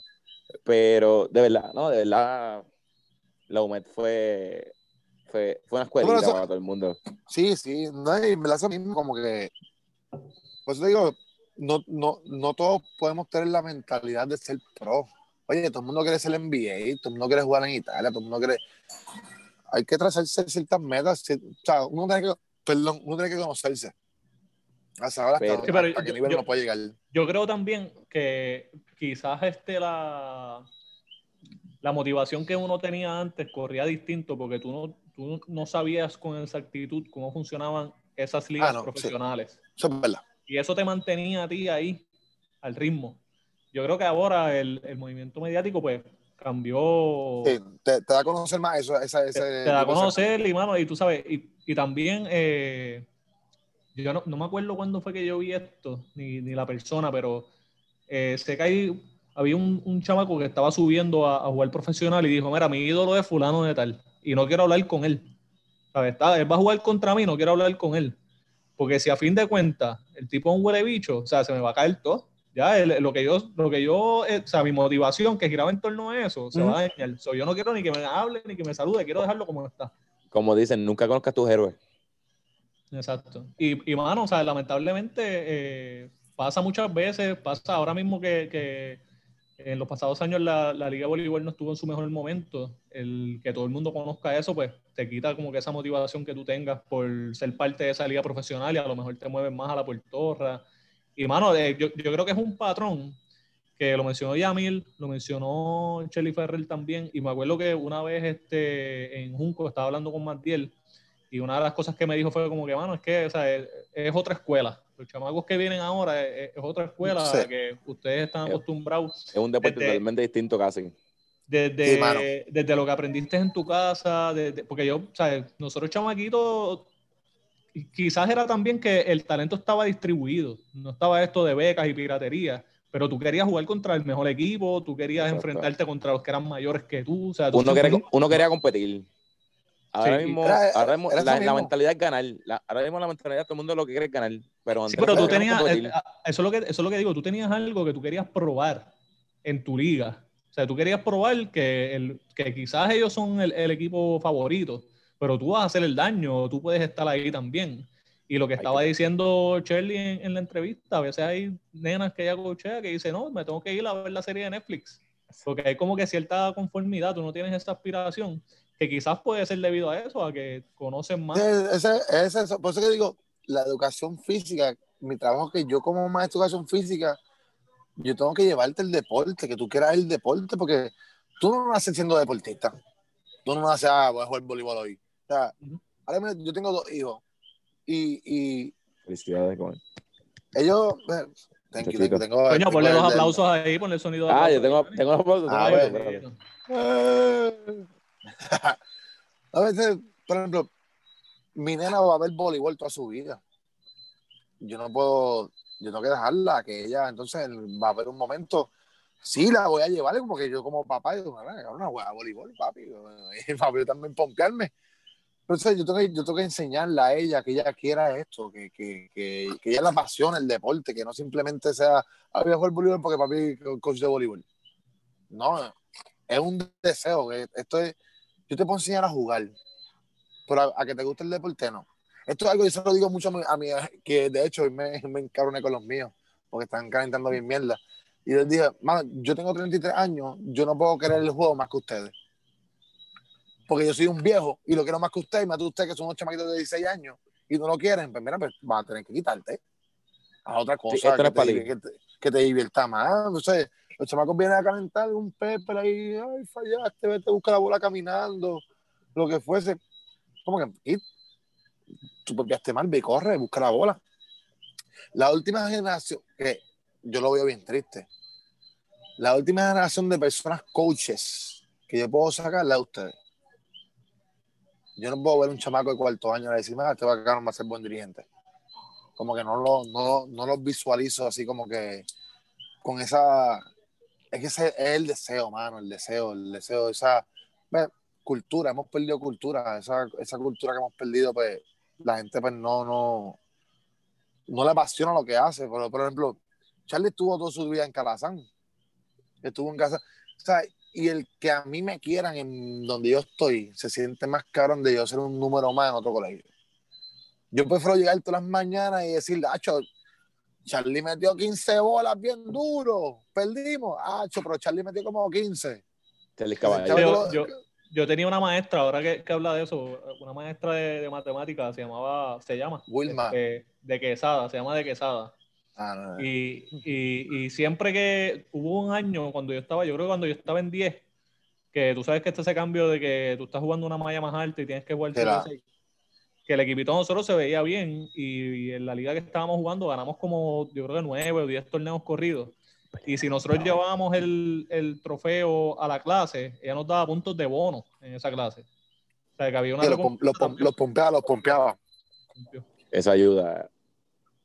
Es que también Este- hizo muchas cosas, por ejemplo, hay colegios que han perdido matrícula por esta situación después de María, que, que- y pues tú sabes que Eh. el primer, el primer corte en cada escuela es por, la- por el deporte, mano, que, que el deporte siempre es el, el que siempre sale perjudicado.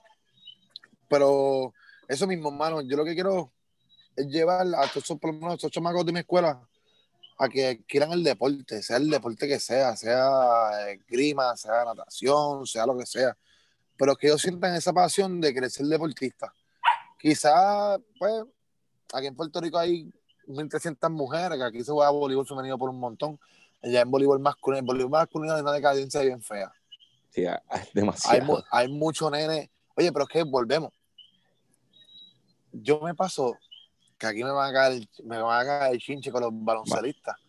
Yo saco, los- yo saco los baloncelistas a jugar voleibol. Es la realidad. Aquí, aquí, no, aquí nos venden NBA. Mira, aquí, si tú no mides más de 6'4, tú no eres NBA. Ay, que hay excepciones, sí, hay excepciones como Varea, que se fue a estudiar desde chamaco para Estados Unidos. Ah, pero, ah, pero me voy a estudiar para Estados Unidos, voy para Florida. Ah, en Florida es donde más se juega baloncesto, donde más milas son. Digo, pero Ah, también entonces, Barea, también Barea ya, yo creo que a los 15 años estaba jugando BCN, o sea, que te, tuvo También, otras o sea, oportunidades que esa- son esa otra- excepciones. Esa es otra cosa que tú dices, que Shirley lo habló en la, en la de esto pasada, de la experiencia. Tú, tienes, tú tuviste un Eddie Casiano, que el tipo a los 14 años casi jugaba superior. O sea, tú tienes una Deborah Seyhammer, que estaba en noveno grado, en grado 10, estaba en superior en Ponce. O sea, esas nenas pasaron por esa experiencia de chamaca, que cuando llegaron a cuarto año era como que, "Pff, bendito, esto es mami para mí ya. Yo lo domino. yo, me, yo me acuerdo, este, Claudia, la hija de Raful, le jugó superior como en sexto grado. Sí. O sea, pero, ahora lo estamos viendo. No, o Ay, sea, que- pero, que no, no pero en serio, o sea, cabrón, literalmente jugó No, ella- sexto, o sea, ser- ella literalmente firmó bien, sexto grado, cabrón. sí. Pero para que tú dices, ¿Qué edad tú tienes en sexto grado, Dani? Cabrón, como, como No, no, no, 12 no, años. ah, bueno, 12 años. nosotros en Torrimal tenemos un equipo de 13 años con 5 nenes de 6'4. De 6, no, 6'4 se me exageró. 6'3. Tengo, hay, hay uno de 6'3, hay uno de 6'3, hay uno de 6'3. Ahora, es de mi tamaño el kit. No sabe muchito, no sabe mucho, pero estamos trabajando con él. Cabrón, Hay pero me de 6'3. 6'2. Claro, el kit se me para y yo lo miro de frente. Cabrón, yo no le puedo enseñar a Charlie. Yo no le puedo enseñar a Charlie a medir 6'3. No, Exacto. yo ¿Se puede? Nosotros tenemos allí cinco nenes que están entre los 6 a 6'3.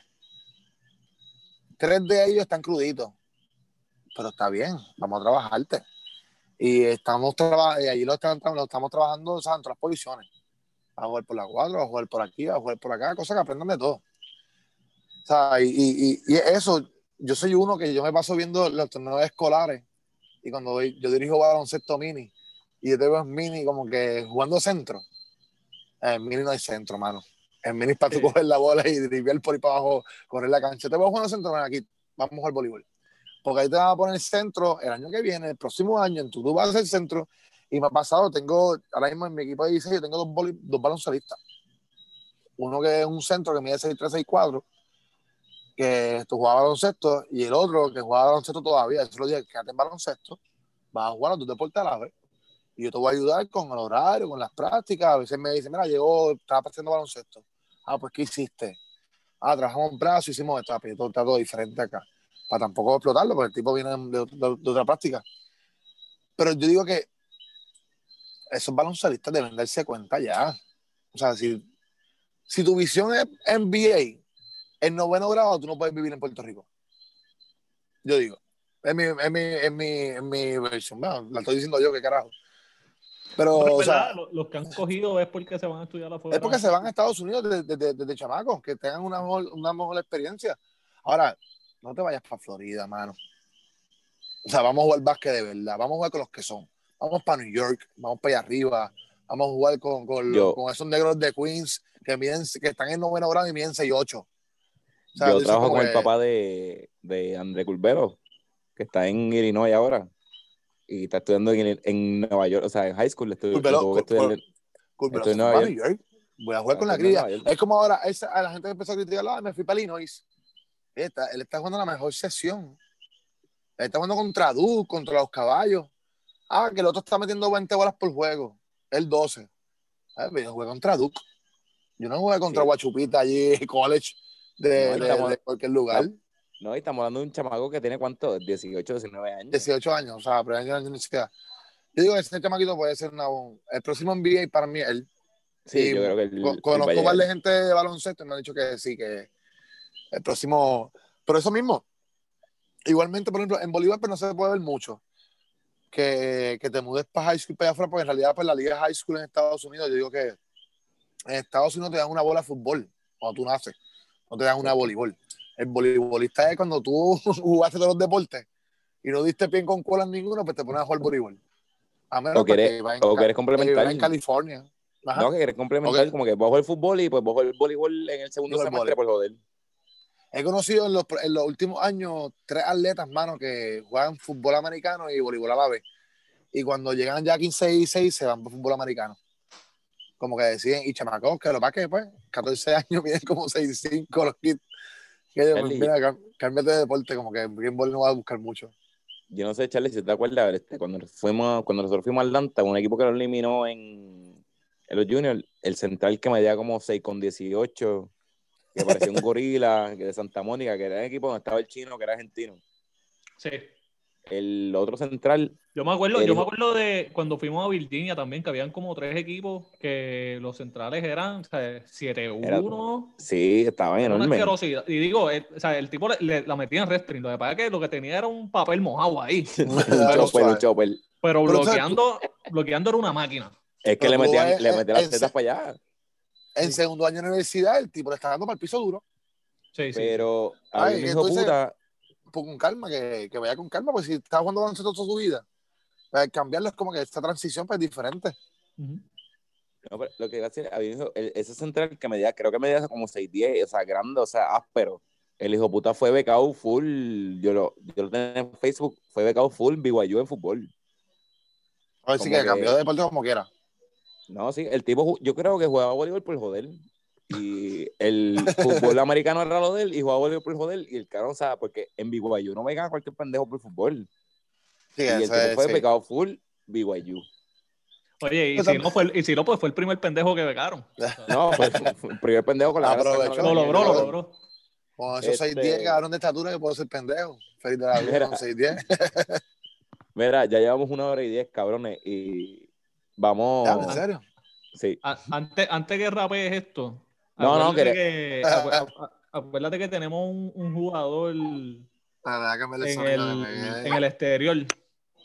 Ah, sí, espérate. ah, Bueno, yo quería dar dos- tocar dos temas rapidito, pero antes de hablar, este, hemos metido la pata en los últimos capítulos. Vamos a aclarar. Hablamos el otro día de los jugadores que están jugando en el exterior y mencionamos a Denis, mencionamos a Carlos Goa y no mencionamos a Inobel Romero que está jugando en Francia. Que Inobel es cubano, pero se educó en Puerto Rico, trabaja en Puerto Rico Participa en la Liga Superior de aquí, de, de también. fue campeón en, en Guaynabo y yo pienso que hay que mencionarlo que pues está jugando en Francia y está, está luciendo bien y es otro, otro jugador, bueno, cabrón, nosotros que seguimos el voleibol y el y Nobel, un saludito a Nobel que nos escucha también. Este, y Nobel es pana y no, o sea, no, no lo vimos que estaba Ah, y. Nobel, y, No- y Nobel siempre está pendiente y, y a veces comenta y eso, así que le agradecemos que, No, que, nos- siempre está siguiendo lo que nosotros hacemos. De todas Y formas, Nobel yo creo- va después de ahí. y Nobel pendiente, tienes que hacer ajustes en la agenda. Este, de todas formas, yo creo que lo que estás diciendo, Dani, es importante. hay. ¿Qué, qué? Hay cambio de horario para hablar con Inovela ahí, porque si está por Francia, por allá es mala. Sí, Para hay, que, madrugar. hay que madrugarle. Este, pero que te estaba diciendo que, que, eh, yo creo que con Alessandra fue que hablamos, que a veces a las muchachas se le da cierto tipo de exposición. Y los muchachos, pues, mano, lamentablemente, aunque sean dos los que están afuera, pero esos dos merecen también que se le dé la exposición de que están Bueno, tres con un porque ese cabrón, No, no, estoy poniendo un ejemplo, que pueden ser, Ah, que ok, pueden sí, ser sí, sí. dos solamente. Digo, y, y Exacto, no sí, estoy sí. tan lejos de la realidad, lo que hay son tres. sí, son tres. Pero de todas formas, o sea, merecen. Y, y, y dejar eso de que, ah, eh, Mau- el no, cubano. Mauricio está jugando por allá. ¿Quién? Mal, mala Charlie. Mauricio. Ajá. ¿No está, está, Sí, está Mauricio. jugando también por allá? Sí, Maurice y Denis. Yo no sé qué nombre. Yo dije un nombre ahorita, no sé cuál fue, pero fue es Maurice y, Maurice y Denny Denis son los- y Nobel. y Nobel. Ah, pero, mala mía, no, no escuché el de Mauricio. Fue. No, oye, yo, yo lo que estaba diciendo era que el- no importa, o sea, de- tenemos que dejar ya el, el querer separar que no, que, que si, eh, por ejemplo, en el caso del Chamo que, que jugó también este, el AI superior, o en el caso de Mencía, en el caso de Leiva, o sea, son gente que pasó también por tu liga y, y mano, si son gente que, que están viviendo en PR, que dan sus clínicas en PR, que Se participan de los educaron, torneos de se PR, educaron aquí. se educaron en PR, pues hermano, cuando tienen un logro también vale la pena resaltarlo porque son parte de, de tu programa, han crecido con tu programa también, parte- o sea, Crecimiento en voleibol en Puerto Rico, que nos ha ayudado. Mira, Venga, eh, la exposición. En este, eso mismo que usted ha hablado de, de los temas pasados de, de- del voleibol superior, a veces pues, me da un poquito de tristeza eso mismo porque yo jugué en Pitirre, yo aprendí a jugar voleibol en Pitirre y, y, y, y te digo, para mí es la, de las mejores ligas que yo, que yo he estado. En realidad, que te lo estaba comentando Dani, yo practicaba en las canchas de afuera y cuando a mí me daban break de agua, yo en la cancha de adentro y a mí no me importaba el, la- el agua. Yo me paraba a ver el equipo por Torra que estaba practicando dentro de la cancha. Entonces esa era como que mi meta. Yo quiero practicar en esta cancha así, con este level. Entonces cuando tú ves el superior ahora, tú dices como que, mano, esa pasión se ha perdido porque antes había, o sea, tú tienes el superior de Guaynabo y estaba el juvenil superior, estaba como que esa finca. Y hoy día pues no hay finca, ningún, o sea, yo creo que eso está en reglamento. Ningún equipo superior actualmente yo creo que tiene finca de, de, de voleibol. Yo creo que a nivel femenino toda, toda baja. Está con Aboli. Yo creo que Baja y-. Y Cagua, yo creo que Cagua tiene con las criollas, Y con las Cagua, las nenas, Cagua las nenas. Que tiene el, el, el- el dirigente que, que es de Radiance, que siempre consigue todas esas nenas. Que, de hecho, Radiance Ah. tiene un equipo que nunca apareció en el panorama. Y tiene un equipo de seis pies, mujer de allá de- del, del ¿Qué- centro qué? que apareció. ¿Quién es el dirigente? ¿Manota? No, él se llama, ya no trigueñito, ya me se olvidó el nombre, tremendo tipo él. Es buena persona él. Él siempre está así, está en, en, en criollas, mano. Ok. Siempre lo ponen ahí, pero eso mismo como que, o sea, tú ves en béisbol, tú ves que, viste, lo, lo, lo pongo, yo sé, me gusta mucho el béisbol, pero o sea, tú pones en béisbol, tú tienes la franquicia grande, por ejemplo, los Yankees, pero los Yankees están afiliados, ponle con, con Borinquen Coqui, con el club que sea. Pues yo como, como equipo superior debería como que adquirir una finca. Mira, este, yo soy de Junco, pero yo creo que mi finca sea en Mayagüez. Pues que se joda, yo voy a hacer un intercambio con el club de Mayagüez para que los nenes sacan allí. O si yo soy Mayagüez, pues mira, yo voy a hacer una afiliación con Torrimal. Ah, pues yo creo que la finca Torrimal, o sea, la finca Torrimal va a ser la finca de los indios de Mayagüez, de superior. Y ahí pues tú das seguimiento al mismo grupo, va a crear esa lealtad a que yo, yo voy a ser de Torrimal y de Torrimal yo voy a brincar para los indios de Mayagüez. Sea, y ahí pues yo voy a jugar y lo que fuese. Entonces, tú tienes hoy día jugadores que por eso que la cancha no se llena. Dani está jugando este año en Fajardo, el año que viene en Coamo, el año que viene en Aguada, el año que viene en Isabela. Sebastián. Y, y yo, y yo como, como fa- fanático no voy a crear esa lealtad con él, no voy a crear esa amistad con él, que yo quiero verlo todos los años conmigo. Entonces ahí va el comentario que dijo Charlie, que nunca lo he escuchado en toda mi vida y todavía estoy mamando con él. Que el, el gobierno de Francia se hace cargo cuando el equipo no te paga. Comentario de Charlie, de Charlie. Eso está súper excelente, hermano. Esa idea está demasiado. O Ujú. sea, igual en Puerto Rico, por ejemplo, Puerto Rico no es la pequeña. Sí, a veces queremos, ah, queremos tener dos equipos como antes. Desgraciadamente no vamos a tener dos equipos como antes. Pero vamos a dividirnos por regiones. Pues dos equipos región norte, dos equipos región este, dos equipos región oeste, dos equipos región sur. Y ahí por lo menos tú puedes sacar ocho equipitos.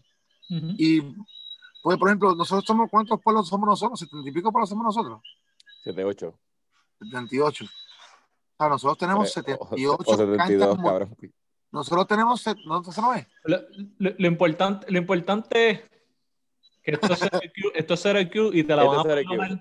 Ah, pues Y, está y bien. y segundo, que parece mentira que si tienes más de 70 pueblos, tengas tan pocos equipos. Pero, ajá, pero seguimos, Dani. no Qué máquina. Y llegó para el Biel, que no, que no bre- Esto, No, por esto es ser el ejemplo, Q. Esto es ser el Q. Ponle Ser IQ, ser IQ. 72, 72. Se- cabrón, Yo lo Pues, busco, aquí no hay. Pues ponle, ahora. nosotros tenemos una cancha, nosotros tenemos una cancha municipal en cada pueblo de Puerto Rico. ¿Para qué carajo? O sea, hay pueblos que son chiquitos, ¿sabes? Tenemos, tan- 78, nosotros 78. tenemos más, más facilidades deportivas que cualquier. 78, pero, o sea, ponte a buscarlo. Nosotros podemos tener prácticamente una fa- facilidad deportiva en cada pueblo. No, y la con hay. baloncillo. Y la Y la hay hay. porque en el chistecito, o sea, ustedes, bueno, ustedes han viajado las canchas también, cabrones. Este, en San Sebastián la cancha está cabrona. La cancha de Manatí está cabrona. La cancha de, de- Cuando yo, jugué, una en- cuando, yo, cuando yo jugué en Guayanilla, tenía una buena canchita. No sé qué pasó después del huracán, pero Tú, tenía una tú jugaste en las Marías, en las Marías fue tú jugaste, ¿verdad? Los- Guayanilla, en Guayanilla. Guayanilla. No, pero tú, no, tú te ¿no quedas llegaste como a las Marías. ¿Cómo? No llegaste a ir a las Marías, que tenían equipo para ese año. Sí, fui y la canchita era buena también. Digo, llegar es, es complicado, pero la facilidad estaba buena. Yo fui con Nicole. tú te pones eso mismo, o sea, nosotros tenemos canchas por montones. Cabrón, yo fui con Nicole. ella jugaba, creo que era en Juanadías, cabrón. Yo no sabía dónde puñeta era Juanadías. Y la cancha está estúpida con la, con la, o sea, con, con la pared en cristal, todo, una cosa cabrona. Y perdida ahí. O sea, no perdida, pero como que una cancha que no sé cuánto se usa. Las canchas no tienen, porque cuando tú te vas, cuando tú ves la liga, que estoy viendo mucho la liga de Rusia ahora, que la están transmitiendo mucho por YouTube, esas canchas son normales, son canchas pequeñas. Bueno, para que tienen un buen teraflex, tienen todos sus auspiciadores, se ve elegante la, se ve elegante los uniformes, la presentación. Que muchas veces nosotros no hacemos ese tipo de presentación porque nos vemos bochornosos. Ah, no, va a ser presentación un bochorno. Al revés, vamos a mantener esa, esa, sea, que se vea fino. Por eso es que yo digo que la liga puertorriqueña en estos momentos se está viendo más fina que la liga superior. Y simplemente, y, y no es por el nivel de juego, es por, por la organización que está teniendo. Se ve mucho más organizada, se ve mucho más estructurada. La liga superior se ve como si fuese, menos 20 tú aquí y ya, y salimos adelante. Para mí, yo lo haría por orden cronológico. O sea, tú juegas Copubo, juegas Puerto Rico, juegas Superior. Como si fuese béisbol doble A, triple A de Superior. Pero pues, en estos momentos, pues no, en estos momentos yo prefiero que la liga puertorriqueña se vaya por encima de la superior, porque ahora mismo la liga puertorriqueña pues, se está viendo mucho mejor que la de superior. ¿Sabes? La También ser un poquito, más, un poquito más independiente. Pues, por ejemplo, en, que- en Puerto Rico, en yo puedo ser, en Puerto Rico yo puedo presentar mi equipo y si yo tengo chavo, pues pongo mi equipo, yo tengo mi cancha y este es mi equipo, ¿qué pasó? Ah, no, en superior, pues tengo que a pueblo, tengo que hacer algo. Ya esas creo que deberán separarse un poquito. tienes que Porque meter, si no, yo hacer un equipo, pues lo hago. tienes que pagar 10 mil, pe- 10 mil o 100 mil pesos, no me acuerdo el número, 10 mil o 100 mil pesos para inscribir la, la franquicia en Superior masculino. Bueno, ma- Superior masculino y Porque- femenino.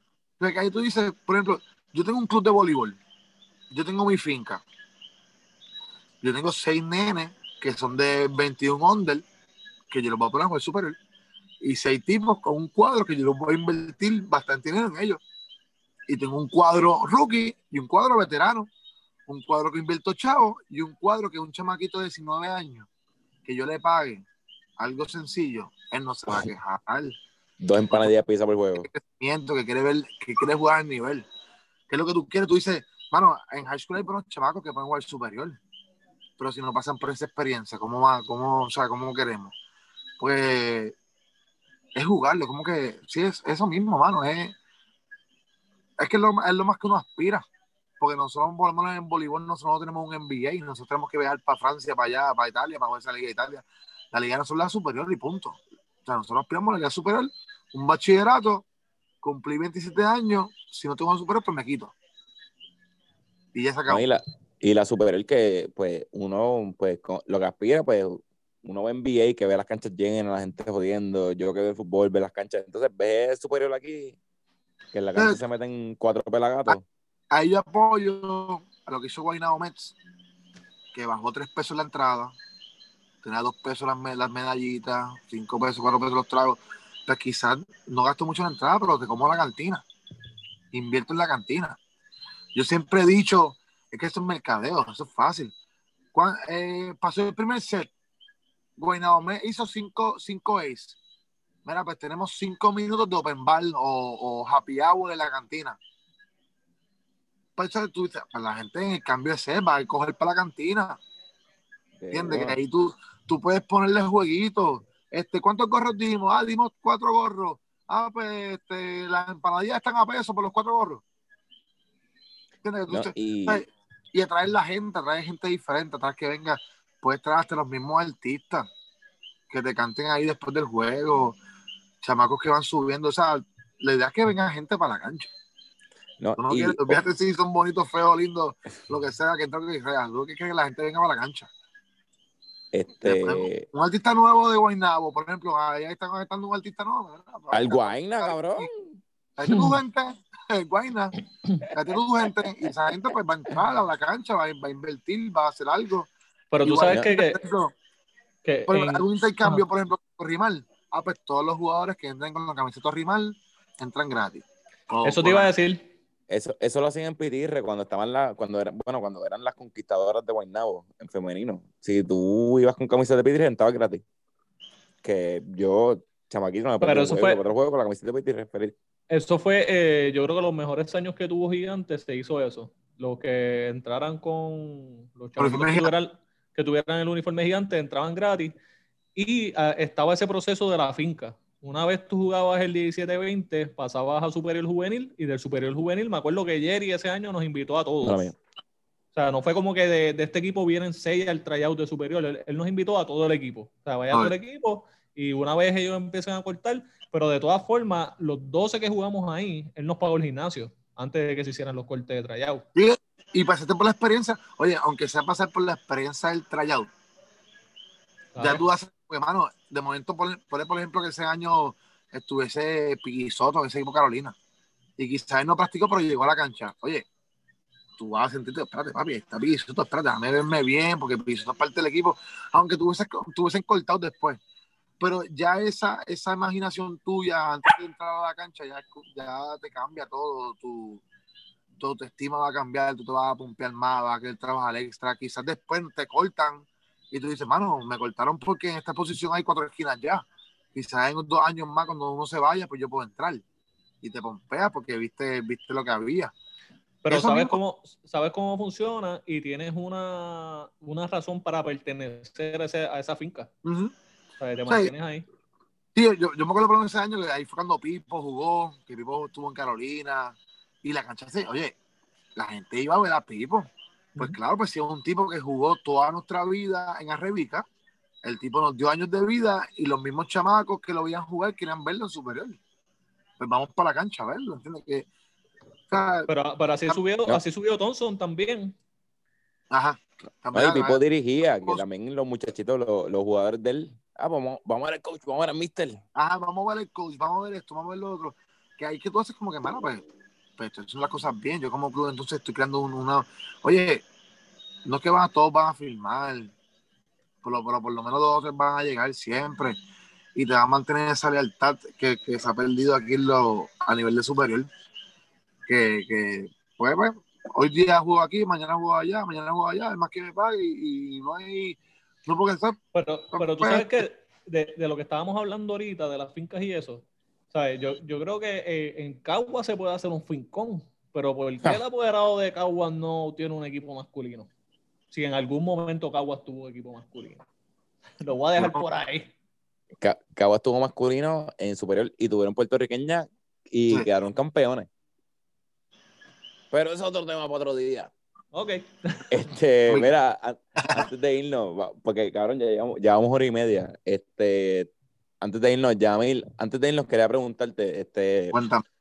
lo mencionaste que es fanático de pelota, ¿qué tú piensas de el cambio de nombre del equipo de los Indi- bueno, de los de, de Cleveland, que cambiaron el nombre? Plan Indians ha hecho la charrería más grande.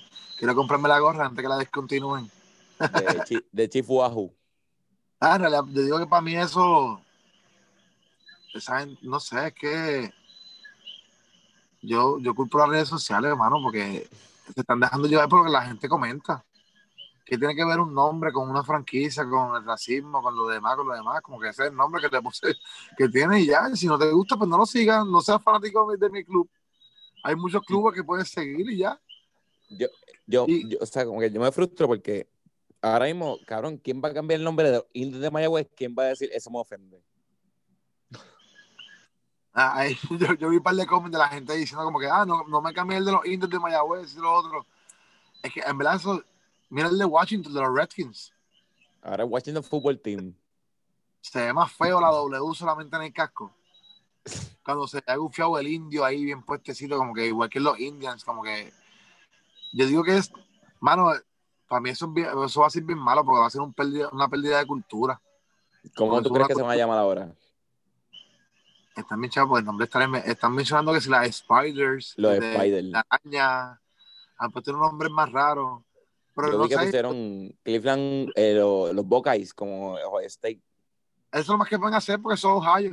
Tienen que poner un nombre que, que, que, que, que lo, lleve la- que lo lleve el pueblo. Yo Asociado. creo no que puedes- los Buckeyes vendería. Tú no puedes ser los indios de Santurce. Tienes que ser los cangrejeros, tienes que ser los senadores, tienes que ser algo de la capital. Pues se va a escuchar bien raro ahí. Y si le ponen Cleveland Base- Baseball Team como Washington. No, ahí sí que charrean, ahí sí me la saben bien malo porque ya está todo el mundo ahí con, con sus nombrecitos bien gufiados de, de- perdón, de mascota. Y no es por Sí. nada, pero la mascota, el Chief Wahoo, ese el logo de ese logo estaba bien cabrón. No. A mí me encanta. Esa gorra, esa gorra está gufiada porque el indio aquí, azul marino y rojo aquí. En verdad, se- ese logo está se- cabroncísimo. De los mejores logos que existe. Sí. Y pues ya, ya lo Para- cambiaron por la C. No, quiero, quiero mandar a pedir la gorra porque esa, esa gorra ya no, la, ya no la venden. Y conseguí un sitio que la venden y la quiero comprar antes que la sigan discontinuando. Porque esa la gorra, eh, me gusta la gorrita. Si la consigues, pide dos y me avisa y cuadramos. Pues se ve, hay, hay Hat Club, creo que Hat Club hace, Hat.club Ok. hace gorras así de, de la old school, así de, de las viejitas. Ah, pues la, la, Charrito. la Aquí coordinamos en Puerto para. Rico, pero eso es cultura, eso es cultura que se ha perdido. Eso es todos esos mismos países. Aquí en Puerto Rico también se ha perdido esa mierda. Sí. Aquí. Mi- mira, mira el equipo ese de Roberto, de Roberto Lomar. ¿Cuál? Eh, eh, es un equipo que yo estoy en contra un poquito, está gufiado porque son más equipos para la Liga Superior de Béisbol.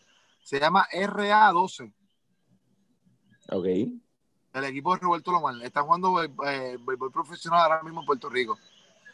Eh, él, él es un equipo que tiene todos los rookies que están en grandes ligas y están jugando la liga profesional. Yo estoy un poquito en contra porque es la liga profesional. Para eso está la liga de desarrollo. Si tú quieres desarrollar, pues juega la liga de desarrollo. Si usted es profesional, pues como a veces me, como a veces en voleibol dicen que ah, vamos a jugar sin refuerzo. Pues, pues, pues eso está la portorra. Exacto. Ahí no hay refuerzo. Si tú quieres refuerzo, pues está superior. I'm sorry. ¿Qué quieres resolver con eso? Juega Copubo, cabrón. Ah, que por el cupo estaba yo en refuerzo. Lo que pasa es que bueno que dijiste eso porque se me iba a olvidar. Ahí va. No, no, no a. Bueno, sí voy a mandar caliente. poco. Manda fuego, manda fuego ese. Pero el problema es Te que, desde, que de- desde que estos equipos de 69 empezaron a ganar campeonatos y a jugar torneitos máster y a abusar con aquellos que jugaron, que, que trataron de participar en vaqueros. Un saludito a Alberto. Ahora, ahora todo el mundo, ahora todo el mundo quiere hacer una liguita máster. Ahora que sí, Mike Tyson contra Roy Jones. Ah, no, Ya, pero sí. Hoy, yo creo que ganó Maravilla Martínez también. Sí, Aquí en Puerto Rico, aquí en Puerto Rico bregaría una liga máster, hermano. Un porque 3 para 3 de grama. ¿Tú sabes cuántos voleibolistas hay aquí que, que, que, que después de los 22 años no hacen más nada? Sí. Mano, que hace falta una liga máster. O sea, yo jugaba uno en perpetuo, mano, con Tavo, mano, y así una bien chévere. Que la primera vez que yo fui, yo dije, pues yo vengo aquí a tirar el dincito, a ver qué es la que hay. Oye, pero esa gente se la vivían. Mm. Se juega, se juega, se juega. Oye, le metían se- se- la mañana 7-10, 7-9 ahí, para por lo menos. cero por ese- goles. eso es curete. Sí. Es pillo, No, pero ahí, Entonces- Charlie no, ahí, ahí Charlie no puede jugar. Dani y yo podemos jugar. Porque la última vez que he jugado, siete- la última vez que he jugado 7-9, allá en Vaquero, Charlie estaba martillando a esa Tú, gente. tú jugaste el vaquero, cabrón. El vaquero nosotros fue estúpido, cabrón. Eso fue, cabrón, eso fue ilegal. Yo le estaba diciendo a Dani que no nos quieren más allí, no te vas a poder matricular de nuevo. La voy a estar como 7-9 y me pónsela a Charlie, pónsela a Charlie. Es que el problema, Charlie. el, el problema no es ese, el problema es que si yo hubiese sido el único, pues a lo mejor pues, un, un chamaco que mete la bola, pues está bien. Pero entonces venía Pavón y la reventaba contra el piso, venía todo y la Saludita, pavón. Ajá, e- era un peligro. Hasta Angelito Claro. y Gabo estaban metiendo la bola. Y, y ahorita le mandamos fuego, y- pero queremos mandarle saludo de nuevo a Alberto, porque el, el director del torneo, Alberto Lanza, saludito si nos escucha, este, él vio el roster y ah, cuando yo pego todo, nos dijo como que, mira, este, no puede tener jugadores superiores. Yo, mira, yo tengo un cojón. Y eso no me lo dijiste. Los que lleguen. Este, ya nosotros estamos aquí y nosotros pagamos. Y dice, pues tengo que enviarle el, el roster a los otros apoderados a ver si ellos aprueban. Y el último por aprobar era Alberto. y Alberto me, me envió el screenshot del mensaje. Estoy a punto de clavarte, pero no lo voy a hacer. Y nos dejó jugar. Nosotros tenemos, ah, ¿verdad? Porque Pavón también jugó súper, ¿verdad? No, sí, Pavón, este, Jedi San jugó, o Sí, sea, pero- se supone que sean sí, pero ese uno año- profesional. Sí, pero ese año ninguno de nosotros estaba activo, porque nosotros jugamos no después. activo. Nosotros jugamos, No, lo que pasa es que, pues, no- Mira, nos vamos por el carajo, en verdad. By the way, Yamil, este porque cuando empezó, Charlie me interrumpió, nos íbamos de los tigres, y nunca terminamos de los tigres, me caso en nada. Nunca eh, hablamos de 1500 cosas. pero No, ya, Si, si Lo- tengo que venir de nuevo, si tengo que venir de nuevo, pues vengo, pues hago otro. Pero No, los tigres, los mejores de los tigres, eh, yo digo que, yo digo que es top 2 de los mejores equipos que yo he en toda mi vida. Fue el que, fue el que me, que me trajo al mundo el voleibol. Fue el primer equipo de enanos que coché y llegué a subcampeón en Puerto, en la Federación de Puerto Rico. Pero no, era- Ah, cabrón, porque el único tipo grande era el dirigente, que era yo, con Edgar. exacto, los más altos del equipo eran. Yamil y Edgar, después era Carmona, Y saludito a Oscar que me, que me tagueó en. Facebook. Ese día estuvo, cabrón, el día más épico en mi vida.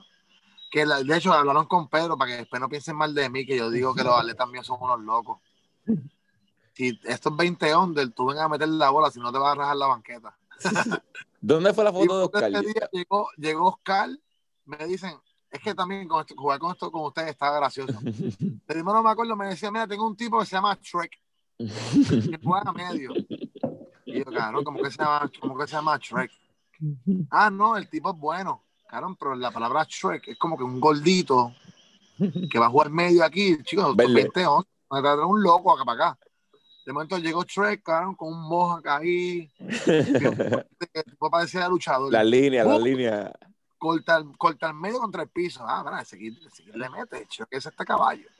Que era caballo y, y, yo creo que era el que se bebía la leche, ¿verdad? Después las prácticas. Claro, Una- épico. Todo el mundo que si, mira, vamos a darnos la piel después de la práctica. Ah, yo quiero, un, yo quiero leche. un litro de leche, cabrón. Cabrón, como no quiero una biel. No, no, yo Ay, quiero un, cabrón, un cartón de leche de eso. Claro, nosotros estábamos bebiendo beer en el parking y estaba con un cartón de leche en las manos. Litro de Tranquilo. leche de una. Y la vez de Oscar, la de Oscar quedó carona porque estoy jugando los cuartos de final. Creo que, yo creo que estaba Charlie, tú, tú estabas en gigante, yo creo. Yo Eh, le eso jugamos fue contra ustedes una vez. en Ah, el no, no. Quijote, eso fue en Quijote. Sí, pero el que jugamos contra ustedes era que, que estaba Edward. el No, pero eso fue el año después. Ah, pero fue bueno, después, fue años después. es- eso Pues, hablamos esa- ahorita después de Quijote. grabar, porque eso tenemos un par de pendejas. Lle- lle- Llegó Oscar con una camisa de los Lakers, un pantalón de los Lakers, una pesta cigarrillo encima. Y nada, yo soy el, yo soy el nuevo. Y yo lo miro así el día, vestido bien caco. Y yo, mira, pues aquí, pues párate ahí, calienta. A ver qué pasa, yo te pongo ya mismo a jugar. Cabrón, de momento él se bajó el pantalón de los Lakers y tenía un puto de boli y se quitó la camisa de Kobe y se puso la camisa de Trujillo Alto. Y lo senté en el banco y me acuerdo que estaba de, esquina estaba Mina y Robertito. Bien grande, estaba las puntas, ¿oíste? Estaba enorme. Y entonces ese día Robertito estaba malito, estaba malito. Vino para el banco y vino Oscar, cabrón, allí jangueando, estaba jangueando en la esquina. Ven aquí, vente tú para que entre. Y entonces cabrón enano salió en 32, le dio para el piso y dije, espérate, ¿qué cabrón enano este? Ustedes me traen los, los tipos más raros del mundo, los enanos que le dan para el piso. No, pero Claro. ese año, ese año estaba duro, mano, güey. No, me estaba con Steven Morales, de un equipo de selección, en Gigante Jorgito. En verdad fue Claro. una feria bien, bien competitiva. En Gigante yo creo que estaba Juan, Tony. exceptuando el equipo de San Juan, que tenía a Ezequiel, tenía a Noah, tenía a Juan Vázquez, a Mulero, tenía un Cogí tres pelas en esa final. en la Mickey, la Mickey Mouse que ya no existe. Es la Mickey Mouse, cabrón. Este, de No, sí, verdad, no. buenos tiempos, pero, cabrón, pronto, cabrón, el próximo te vamos a avisar pronto, ya tú verás para hablar de eso, porque uno de los temas era el equipo de los Tigres, como que, y cómo evolucionó, bueno, no evolucionó, pero como el equipo de 69, que también es, es un 20 tú, pero son equipos montados, y es de gente que uno ve, son loquitos, pero juegan, y la importancia del taller para nosotros jugadores mayores de 21 años que no tenemos dónde jugar. Pero Pero antes se hacía, si tú vas a ver, es que está cabrón, porque nosotros hacíamos antes muchas cosas que no se hacen. Power League tiene una liga, tiene un, un torneo máster casi, que lo hacían en Borinquen. Acuérdate, nosotros somos máster, yo no quiero jugar en el centro de convenciones. Ponme una canchita allí para jugar boli, que yo pueda ver beer y pueda jugar. Eh, Hombre, en jugar en, en ahí, cabrón. En Pitirre es duro para jugar el Power Master. Sí, el, el problema es ese, no me deja una buena cancha si no tiene cantina. Ajá. O sea, yo me paso a la convención, ya son 10 de parking. Tengo que comprar un chorro de vida. Yo lo que quiero ir a divertirme es jugar. O sea, por eso es que vino el Eco Park este y, y se ha quedado con el canto, porque pues nosotros los veteranos, No, y cabrón, este, Ahí me da la- la, la, antes de irnos, antes de, porque si no estamos hablando aquí 7 horas, Sí, cabrón, literal. porque la, la, la generación de ustedes con la mía, mano, tenía mucho talento que se perdió. Demasiado talento que se perdió. Y pues, yo digo que le, le dieron demasiado años a la selección grande. Sí, somos un país pequeño que tenemos que aprovechar lo poquito que tenemos, pero nunca criamos. Entonces, esta generación que la mía, la de ustedes, había mucho talento que. Ay, usted, tiene- para la generación de ustedes había un setter de marista, este. Que yo no sé ni qué carajo parece, de dónde carajo salió. ¿Cómo? Javi Pérez. Javi Pérez, sí, ese mismo. No, Javi Pérez era un 6-3 setter. Ese aquí no está jugando. No está, ¿entiendes? Yo no sé dónde estudió. O sea, yo sé que estoy en Marista, pero, o sea, universidad no me acuerdo. de mi generación así, lo único que están jugando son pues, Ulises Maldonado, Giancarlo Ortiz, pero mucho talento que se perdió, que va a ver si, si, si ahora, pues, con ustedes aquí volviendo al voleibol. Bueno, Jamil O'Neill, que Oh. juega en, lo- en 69 en el Inco Pubo. De momento está jugando. Sí, si yo todavía juego, es, es buena. Pero por lo menos ahora, pues, como te había mencionado, que te mencioné al principio, si ustedes siguen met- metiéndole a esto, volvimos al voleibol, la idea es mercadearlo. Algún día vamos a... vamos a mercadearlo, es lo más importante, vamos a tratar por las redes sociales, es darle importancia que el jugador se sienta contento de que están hablando de mí, que te- me están poniendo en las redes sociales. Eso que-. Y que tienen un espacio para hablar también. Entonces, si ustedes quieren ahora esto, por ejemplo, ahora viene la Puertorra, no sé si volvemos al bol, le hacemos un logo ahora bien chévere y somos la- el primer ESPN de la Liga Puertorriqueña de Puerto Rico. Tenene. Eso viene por ahí, ya tú verás. Poco a Ahí poco. hacemos, eh, hay entrevistas y de esto. Y Ah, venimos ah, con el ponerla. Top 10, con el Not Top 10 de, de podcast. Venga, yo, yo- yo- no, pero si vamos a unos top ten, yo tengo, uno- yo tengo dos. Yo tengo uno con Dani y uno solo. Tengo un DIN que tiré que todavía no, no, no me lo perdona el dirigente que, que me estaba dirigiendo. Huele bicho ese. y, y antes de irme, la mejor anécdota, de toda mi vida. Estamos en Sagrado jugando contra el Trabuco de Sagrado. Caito Hernández, todo el mundo. Mira para el banco y Dani, Dani y yo en el banco atrás. Ah, venga, la, la doble cambio, la doble cambio. En, el- en la transición caminando para el cambio, le digo a Dani, te voy a echar la bola, estamos comiendo banco. Yo te voy a echar la primera bola a ti. Ah, le eché la primera bola a Dani, nadie la pegó en el tablero. Le metí flotadora para el tablero, cabrón. Le metió float. Cabrón, me bajaron las manos. Me bajaron las manos. Pero, papi, ¿qui- ¿quién te pone a ti de opuesto? ¿Quién te... No, olvídate, no me digas quién fue. No, no, ahí se acabó la conversación. Ahí, sí que, Eh, familia, ¿alguien tiene algo que anunciar? ahí sí que. No, si le anuncio, mira, eh, las fotos de Clemente, tengo que llamar a Clemente porque gracias a Dani y a, y a quien- y a ustedes aquí, me enteré de Clemente que tengo que. Te voy a llamar estos días porque tengo que eh, fotografiar mi, fa- mi foto familiar para imprimirla.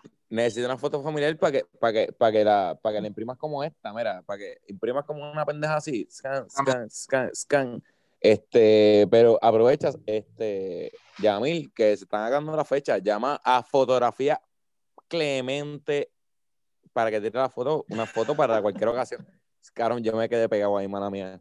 Este, Sí, porque pero fotografía- fotografía punto Clemente es donde van a buscar. Exacto, tú lo vas a conseguir en Instagram, fotografía.clemente. Sí, está aquí abajo. Bien, Yamil, qué máquina. Lo pones aquí. Yo lo pongo por aquí en algún lado. O aquí, no sé. Este, busca fotografía.clemente en Instagram para fotografías. Si necesitas fotos para baby shower, boda, este, como la Yamil, foto familiar, foto con los. Mira, año nuevo, año nuevo. Año nuevo. Mira, tú Ah, llamas la- fotografía Clemente. Esto sale esta semana, esto- esta, esta es la semana de Navidad. Te- llama a fotografía Clemente, tira foto antes de Año Nuevo, así que la agua hasta las tetas y la subes el 31. Como que no tiene nada que perder. Entonces el 31 come mierda, pero sube la foto y la gente piensa que está bien así que la hago. Y mira, como Cambiando. dice Ahmed, como dice Ahmed, para que subas el nivel del OnlyFans. Si tienes un OnlyFans tirándote fotos pornográficas, bueno, sí, ya tenemos fotos por- pornográficas. Fotografía.clemente en Instagram, fotografía Clemente en Facebook y también gracias a la gente de Sign for Less. Miran este pendejo. By the way, no lo dije, lo iba a decir al principio, se me olvidó. Estos artes, todos los artes que ustedes ven de Zero IQ, ya sean Zero IQ, Agenda Deportiva, lo hace fucking DJ Jamix, lo hace Yamil O'Neill, de verdad, Yamil, cabrón, como siempre, muchas gracias. De todo. Disjoqueamos, somos coaches, buscamos. Cabrón, y no hablamos, cabrón, no hablamos de DJ Jamix, cabrón, ese- había que hablarlo, pero puñeta, pero la próxima. Este, pero, Oye, pero- necesita, de- Lo, importante es que una lo importante es que ya que estás DJ Jamix, vas a escoger una canción que está bien dura, o tienes que chequear el, el- el playlist de Spotify. Sí, ve, pensando en playlist, pero antes de llegar al playlist, mira, Sign for Less en Cagua, sin hacer un banner como este, colores, este, cosas pendejas, todo lo que necesites impreso, tú llamas a Sign for Less en Cagua, el número es 743-8280, 743-8280, y una pendejada así, impresa, pequeña, grande, lo que sea, todo lo que sea impresa, colores, Sign for Less en Cagua, 743-8280, 743-8280, ok, ya. Este, Coño, ¿qué nos quedan? No bueno, queda- Cuéntale, podemos ya llevamos una hora y pico, vamos a ir dando hasta las 3 de la mañana casi, pero hay que pararlo. No, Pues, sí, ya, la gente no lo este, escucha porque cabrón, vamos por una hora y 42 minutos. Dale, Ya. dale, zumba, zumba el Este, perreo. nos vamos por el carajo. Sí. The way, espérate, mala mía, busquen Syracuse, Syracuse Media, Facebook, Internet, Twitter. Este, Yamil, gracias por venir, de verdad, como siempre, gracias, eternamente agradecido. Ah, Y gracias a usted también a Charlie. Oye, y, esta iniciativa es nueva para usted, yo sé que es algo nuevo, pero sigan metiendo manos. Yo lo sigo, yo lo escucho, los pongo en mi salón. O so que cuando estén mis estudiantes en mi salón, voy a intentar poner los que no hablemos malos, así que pues que va a poner a mis estudiantes. Los los peje. el de Charlie no hablamos tan malo. ¿Cuál ¿El de Charlie? No, el de Charlie, el de Charlie. Este, Yamil, ponme el perreo. Tony, Tony, Tony, métele, métele, tra, traca, atrás. Métele, tra, traca, tra. Dembow, tra.